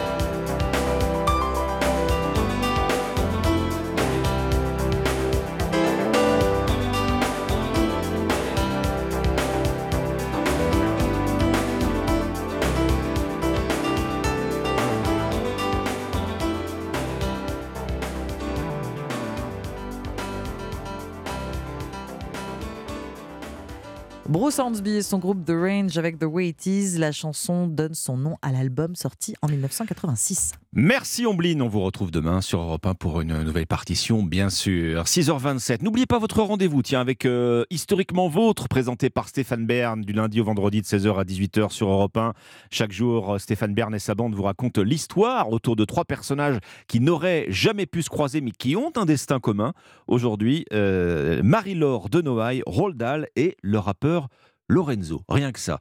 6h27, bienvenue si vous nous rejoignez après le journal de 6h30, l'interview écho, avec une étude très euh, révélatrice de vos difficultés à, qui- à équilibrer au quotidien vie professionnelle et vie euh, personnelle, un phénomène qui touche plus particulièrement les femmes cadres. C'est ce que nous dira Gilles Gâteau, directeur général de l'APEC, euh, l'association pour l'emploi des cadres qui publie cette étude. Il sera avec nous à, à 6h40 sur Europe 1. Et puis juste avant 7h, la revue de presse internationale avec les correspondants d'Europe 1 et l'innovation du jour. Anissem Bida vous dévoile ce matin une astuce pour éviter de tomber aux pannes au volant d'une voiture électrique. 6h28. Europe 1, bonjour. Alexandre Lemaire. À la une, d'abord euh, l'indignation en Turquie. Le Croissant Rouge a vendu plus de 2000 tentes destinées aux rescapés des séismes du 6 février. Un scandale d'autant plus grand que des milliers de survivants peinent encore à trouver des abris. Reportage du correspondant d'Europe 1 dans un instant. Attention à la grippe, l'épidémie n'est pas terminée. Elle connaît même un rebond depuis le début du mois. En cause, la souche B Victoria. On vous explique tout dans ce journal. On va parler aussi euh, du salon de l'agriculture et de ses innovations comme Farmi. C'est une machine euh, à transformer le lait. Enfin, vous les avez peut-être vus, des aurores boréales dans le ciel français, spectacle rare et fascinant que l'on doit à l'activité solaire. Europe 1. Le journal de 6h30 sur Europe 1. Fanny Marceau. Bonjour Fanny. Bonjour Alexandre, bonjour à tous. L'aide humanitaire est-elle devenue un business en Turquie où les séismes du 6 février ont fait plus de 44 000 morts? L'ONG Le Croissant Rouge a non pas donné, mais vendu au prix coûtant plus de 2000 tentes pour les rescapés, montant de la facture près de 2 millions et demi de dollars selon un journal local. Ces tentes, ce sont pourtant les premiers abris de fortune, les seuls remparts contre l'hiver pour des milliers de survivants et elles sont de plus en plus difficiles à trouver dans un pays en ruine. Le reportage du correspondant d'Europe 1 en Turquie, Rémi Trio. C'est le seul abri des rescapés au milieu des ruines. Des tentes plantées dans les parcs de la ville, loin des immeubles qui menacent de s'écrouler. Responsable d'une équipe de volontaires, Younous n'en a plus aucune en stock. Le mot que je déteste le plus est devenu non, parce que tout le monde veut une tente et je suis obligé de leur répondre non. Nejati, un sinistré, a vécu avec sa femme les premiers jours après le séisme dans des conditions difficiles. Nous étions 35 dans une pièce, sans eau, sans toilette. Est-ce qu'il nous reste la moindre confiance dans l'État ou les politiciens? Non. Dans un village des alentours, la maison de Chazillé s'est effondrée. Les murs se sont écroulés, on ne peut pas rentrer chez nous. Son mari, Mehmet, 70 ans, agriculteur à la retraite, a eu du mal à leur trouver des tentes. On a dû supplier pour en avoir une. Un ami de mon fils nous en a envoyé une autre, puis c'est le maire du village qui en a trouvé une troisième. Trois tentes que se partagent cette famille. Mehmet n'attend plus rien du gouvernement. À Antioche, Rémi Trio, Europe 1. Et hier, rare aveu d'échec du président turc, Recep Tayyip Erdogan a demandé pardon aux rescapés pour le retard des secours après les séismes du 6 février dernier. Dans l'actualité internationale également, aux États-Unis, cette nouvelle vague de licenciements chez Twitter. Et 200 salariés renvoyés ce week-end à New York. Depuis qu'Elon Musk a racheté l'entreprise en octobre dernier, l'effectif a fondu. Il ne reste que 2000 des 7500 employés du réseau social. Une nouvelle relation équilibrée, réciproque, responsable. Emmanuel Macron a posé ainsi hier les bases d'une nouvelle logique en Afrique. Oui, alors qu'il s'apprête demain à entamer une tournée africaine, le président de la République a promis la diminution des effectifs militaires français sur le continent et un effort accru en matière de formation et d'équipement. Le chef de l'État a également annoncé une loi cadre pour procéder à de nouvelles restitutions d'œuvres d'art à l'Afrique. 6h33 sur Europe 1, vous n'êtes pas vacciné contre la grippe. Vous avez encore euh, un mois pour le faire. La campagne euh, qui devait s'achever aujourd'hui a été prolongée jusqu'au 31 mars. Et oui, parce que l'épidémie de grippe est toujours très virulente. Après une première vague en décembre, elle a repris de la vigueur début février. Un rebond qu'on doit à une souche bien particulière, Yasmina Katou. Oui, c'est le virus B Victoria qui est responsable de cette seconde vague de grippe. Aujourd'hui majoritaire, cette souche a remplacé la grippe A qui a circulé au début de l'hiver. Pas plus virulente, la grippe B touche particulièrement les plus jeunes, explique Christine Campez, épidémiologiste chez Santé publique France. Le virus B Victoria, il n'avait pas circulé depuis 7 ans. Et donc, il se diffuse chez les enfants parce que c'est une population qui n'avait pas rencontré ce virus et qui est indemne vis-à-vis de ce virus. Et les réinfections sont possibles, alerte Benjamin Davido, infectiologue. C'est des vagues sporadiques. La particularité, puisque ça faisait longtemps qu'on n'avait pas vu cette grippe B, c'est qu'elle est extrêmement piégeuse puisqu'elle peut contaminer des gens qui avaient déjà fait la grippe au mois d'octobre et qui en fait donnent des syndromes grippaux avec des fortes fièvres, des courbatures. Le médecin recommande donc aux plus fragiles de se faire vacciner car il est encore temps pour éviter toute forme grave. Yasmina Kato, spécialiste santé d'Europe 1. Il faut prendre des arrêtés de restriction d'eau dès maintenant. Le message de Christophe Béchu, le ministre de la Transition écologique, au préfet coordinateur de bassin hier. Objectif anticiper d'éventuelles situations de crise cet été, alors que la France manque de pluie. Sur les 18 derniers mois, 15 ont été déficitaires. Mieux protéger les récoltes tout en préservant notre biodiversité. Voilà l'ambition d'Elisabeth Borne qui a annoncé hier un plan d'alternative aux produits phytosanitaires lors de sa visite au Salon de l'agriculture. Surtout, ne pas répéter les erreurs du chlordécone, dit-elle, ce pesticide qui a empoisonné les terres des Antilles pour les 300 prochaines années. La Première ministre a par ailleurs assuré que la France respecterait désormais uniquement le cadre européen après avoir interdit plusieurs produits pourtant encore autorisés dans l'UE. Entre deux annonces politiques au Salon de l'agriculture, on peut découvrir jusqu'à dimanche des éleveurs passionnés, des animaux fascinants et des innovations technologiques, Fanny. Comme Fermi, c'est une machine qui gère toute seule la transformation du lait frais en lait pasteurisé, en fromage, en yaourt. Il a fallu deux ans et demi de recherche et de développement à son créateur pour pouvoir le présenter sur le salon. Le reportage de Noah Moussa. Bienvenue chez Fermi, le premier atelier autonome de transformation laitière. Un grand cabanon en bois de la taille d'un conteneur maritime relié par un tuyau souterrain à la salle de traite. Impossible de voir ce qu'il se cache à l'intérieur si ce n'est à travers une petite lucarne, quelques pots de yaourt et de crème fraîche exposés à la vente. Loïc Le Serre, 42 ans, est l'inventeur de Fermi. À l'intérieur de cet atelier autonome, nous avons tout un ensemble de modules qui reproduisent les gestes traditionnels. On va vraiment avoir des bras robotisés qui vont pouvoir attraper des éléments. Mais on a aussi tout un ensemble de capteurs qui nous permettent d'analyser euh, la température pour pouvoir faire un yaourt ou une tome. Un peu plus loin dans les allées du salon, cette invention ne semble pas faire l'unanimité. Certains éleveurs comme Violaine redoutent la robotisation. Arriver le matin avec le lait de la traite et à la fin d'avoir fait des yaourts, du beurre, de la crème fraîche, c'est très très gratifiant. C'est dommage de confier ça à des robots. Fermi fera son premier test grandeur nature près de Grenoble dans quelques semaines. Il devrait équiper une centaine de fermes d'ici l'an prochain. Noah Moussa du service économie d'Europe 1. Un coup dur pour de grands chefs malgré leur réputation internationale. Christopher Coutenceau, Michel Saran ou encore Guy Savoie viennent de perdre leur troisième étoile au guide Michelin. Guy Savoie qui a pourtant été élu meilleur chef au monde pour la sixième fois d'affilée en novembre dernier. Le guide Michelin dévoilera son palmarès 2023 dans une semaine. Les étoiles, les étoiles, les étoiles.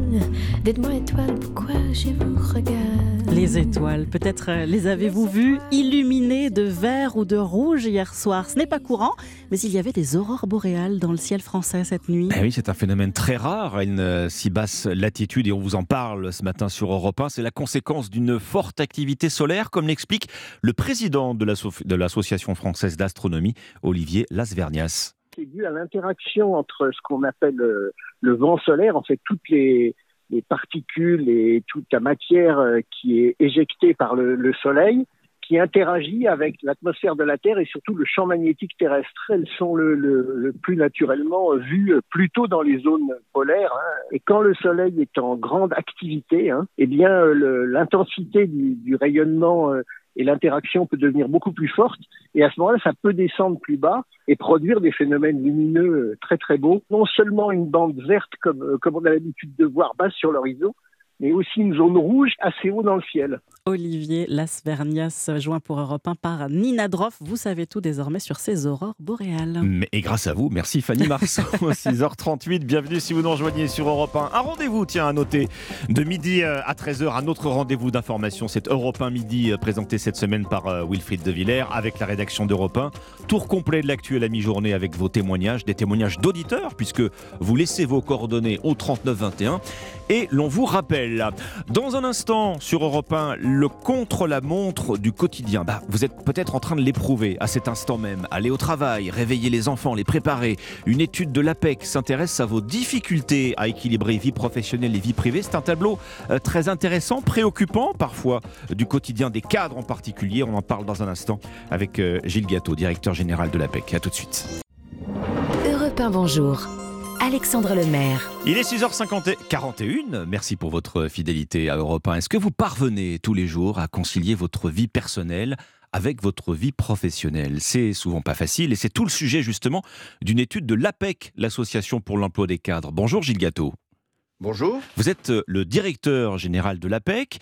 Euh, nous sommes à, à, une semaine maintenant de la Journée internationale des droits des femmes. Et ce qui frappe dans votre enquête réalisée auprès de 2000 cadres, eh bien, c'est que ce sont les femmes qui se plaignent le plus des difficultés à trouver un équilibre précisément entre vie privée et activité professionnelle.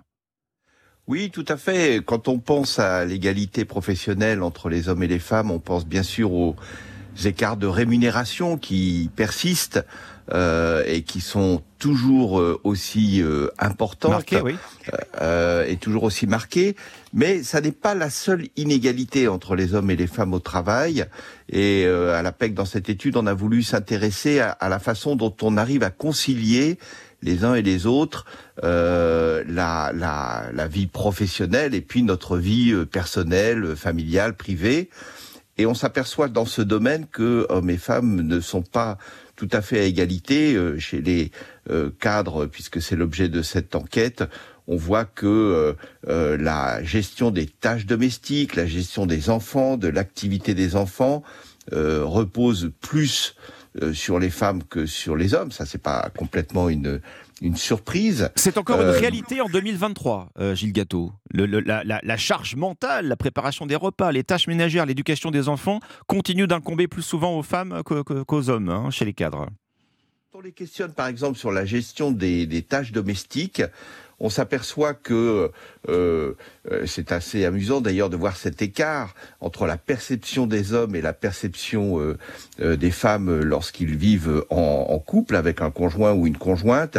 Euh, pratiquement 60% des hommes considèrent que les tâches sont réparties de façon égale, mais ça n'est le cas que de 40% des femmes. Évidemment, elles sont oui. majoritaires à considérer que c'est principalement elles euh, qui assure la gestion des tâches domestiques ou la gestion des enfants, euh, alors que euh, seul un quart des hommes reconnaissent que c'est principalement leur conjointe qui assure ces tâches. Donc la, la perception n'est pas la même entre les hommes et les femmes. Les, les hommes se voient plus euh, égalitaire que les femmes ne le ressentent dans le Oui. quotidien.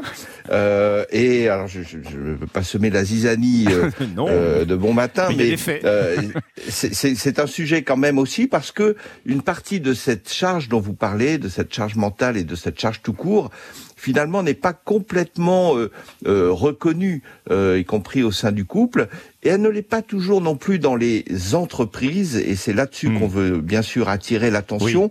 Parce que euh, cette euh, euh, inégalité euh, face au, au- à la conciliation avec la vie euh, euh, personnelle et, et- et familiale, eh bien, euh, c'est un facteur de de- de- d'inégalité professionnelle et les entreprises peuvent agir dans ce domaine. D'ailleurs, dans cette enquête, hommes et femmes avancent un certain nombre de de solutions qui pourraient faciliter cette conciliation. On va y venir, Gilles Gâteau, mais votre étude, euh, je voulais qu'on insiste un petit peu là-dessus, euh, elle évoque des conséquences sur la santé psychologique des femmes cadres. De quelles conséquences parle-t-on exactement?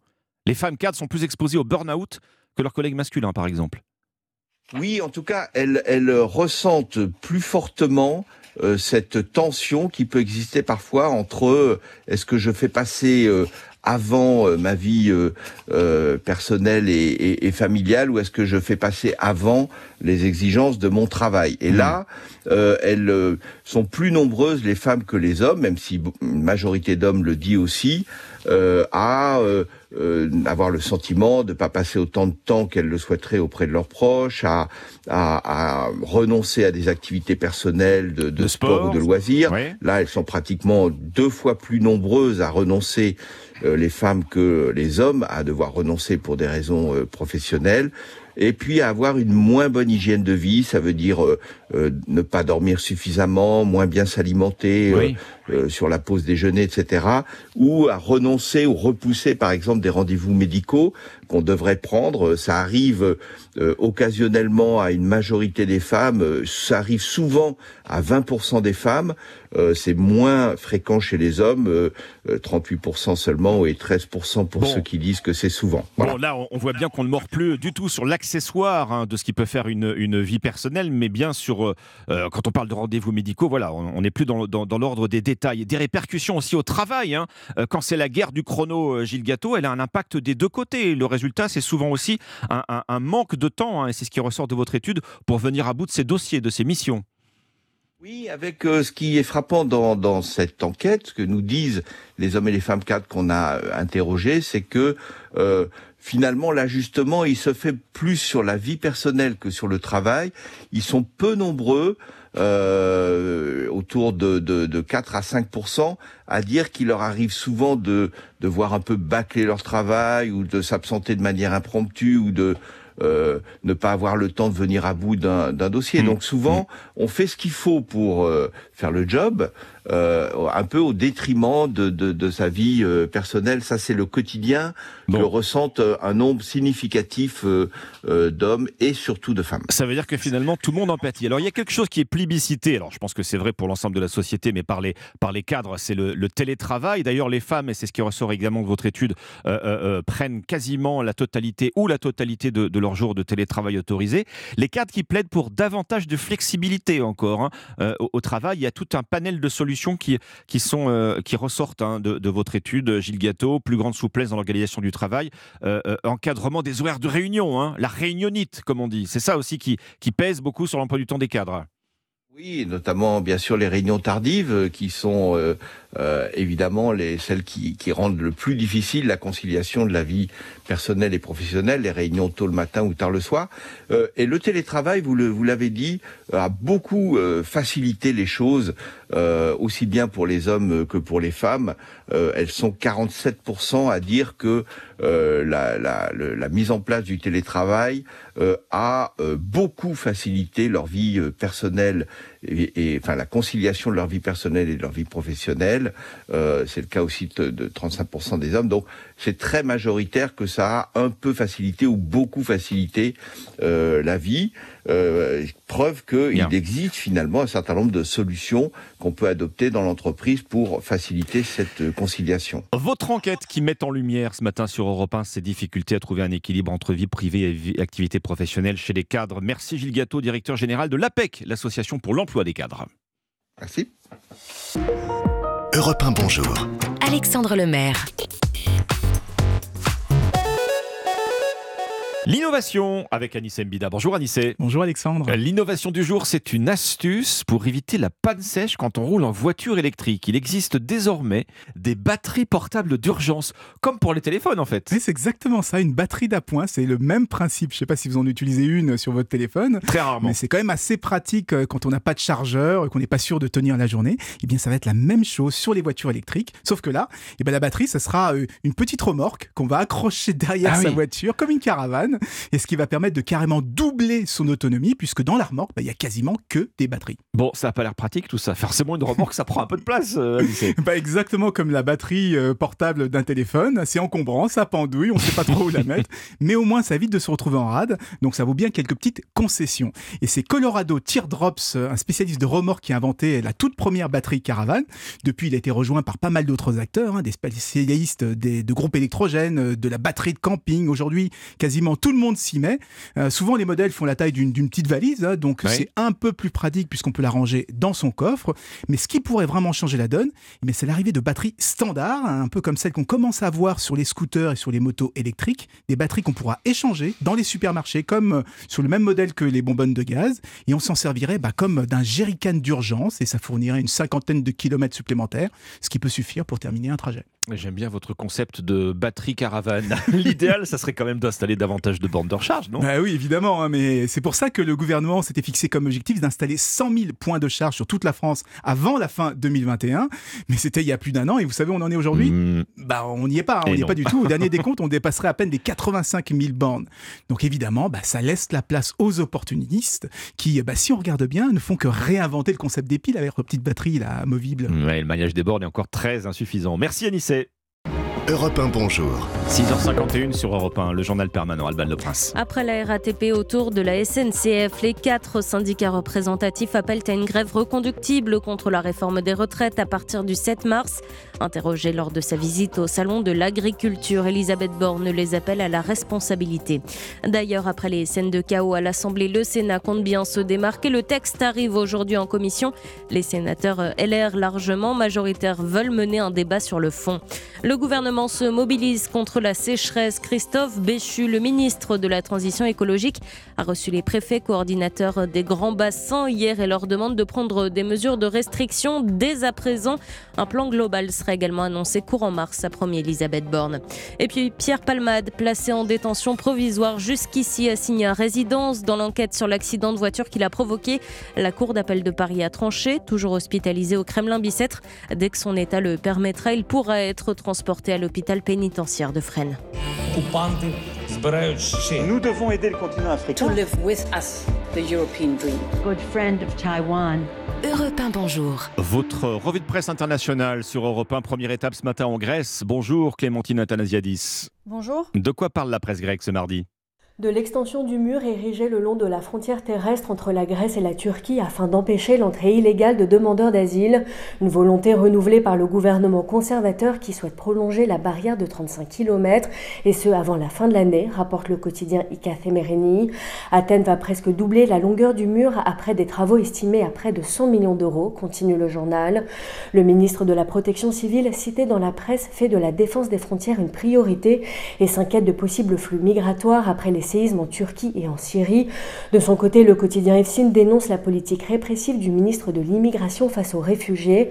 Lors de la conférence européenne sur la gestion des frontières tenue à Athènes, le ministre a appelé à limiter les arrivées illégales au sein de l'Union européenne et a demandé plus de solidarité entre les pays membres. Nous sommes maintenant en Algérie avec vous, euh, Nour. De quoi est-il question dans les journaux algériens? De la réouverture prochaine de l'ambassade d'Algérie à Kiev, une ambassade dont les activités ont été gelées en raison de la situation sécuritaire en Ukraine, rappelle le soir d'Algérie. Pour l'instant, il n'y a pas de date précise pour la réactivation de l'ambassade algérienne en Ukraine, mentionne l'expression. Le communiqué du ministère des Affaires étrangères évoque pour sa part des délais brefs. Cette annonce a été faite suite à une intervention télévisée du président Tebboune dans laquelle il a affirmé que l'Algérie a des relations normales avec l'Ukraine, tout en précisant que cela ne remet pas en cause les bons rapports entre Alger et Moscou, relève le CTS. D'ailleurs, cette déclaration coïncide avec l'arrivée du secrétaire du Conseil de sécurité de la Russie, Nikolai Patrushev. Il a effectué une visite de 48 heures en Algérie au cours de laquelle il a rencontré le président de la République ainsi que le chef d'état-major de l'armée. Et nous voici enfin en Irlande avec vous, Laura Taouchanov. Les gros titres de la presse irlandaise. Eh bien, il est temps que ça se termine. Voilà la une du Belfast Telegraph qui résume bien le sentiment des Irlandais à l'annonce d'un accord trouvé dans les négociations post-Brexit. Alors, pour les unionistes interrogés par la BBC, la frontière maritime a disparu du protocole et le symbole est énorme. Ces Irlandais, majoritairement protestants, ont moins le sentiment d'être mis à l'écart par Londres ou que leur place dans le Royaume-Uni est remise en cause. Pour les républicains cités par The Independent, les contrôles douaniers maintenus sur les produits qui arrivent en Irlande du Sud ne sont pas aussi graves que l'aurait été une frontière La raison, eh bien, c'est que ces catholiques espèrent une Irlande réunifiée un jour. C'est le DUP unioniste qui aura le dernier mot, résume l'Irish Mirror. C'est à cause du protocole précédent que le parti refuse de former un gouvernement depuis le mois de mai. Merci Laura Taouchanov, merci à nos correspondants. 6h54, bon réveil. Vous êtes sur Europe 1, mardi 28 février. On n'avait jamais vu cela aussi tôt dans l'année. Des restrictions d'eau, là, tout de suite. Des préfets ont reçu leurs instructions directement du ministre de la Transition écologique, Christophe Béchu, inquiet des conséquences de cette sécheresse hivernale inédite.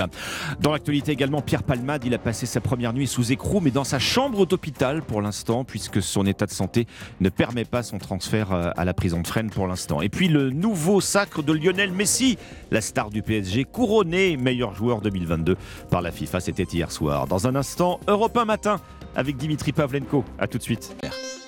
Europe 1 matin. Il est 6h57. Excellente matinée sur Europe 1. Vous retrouvez Dimitri Pavlenko. Bonjour Dimitri. Bonjour Alexandre Lemaire.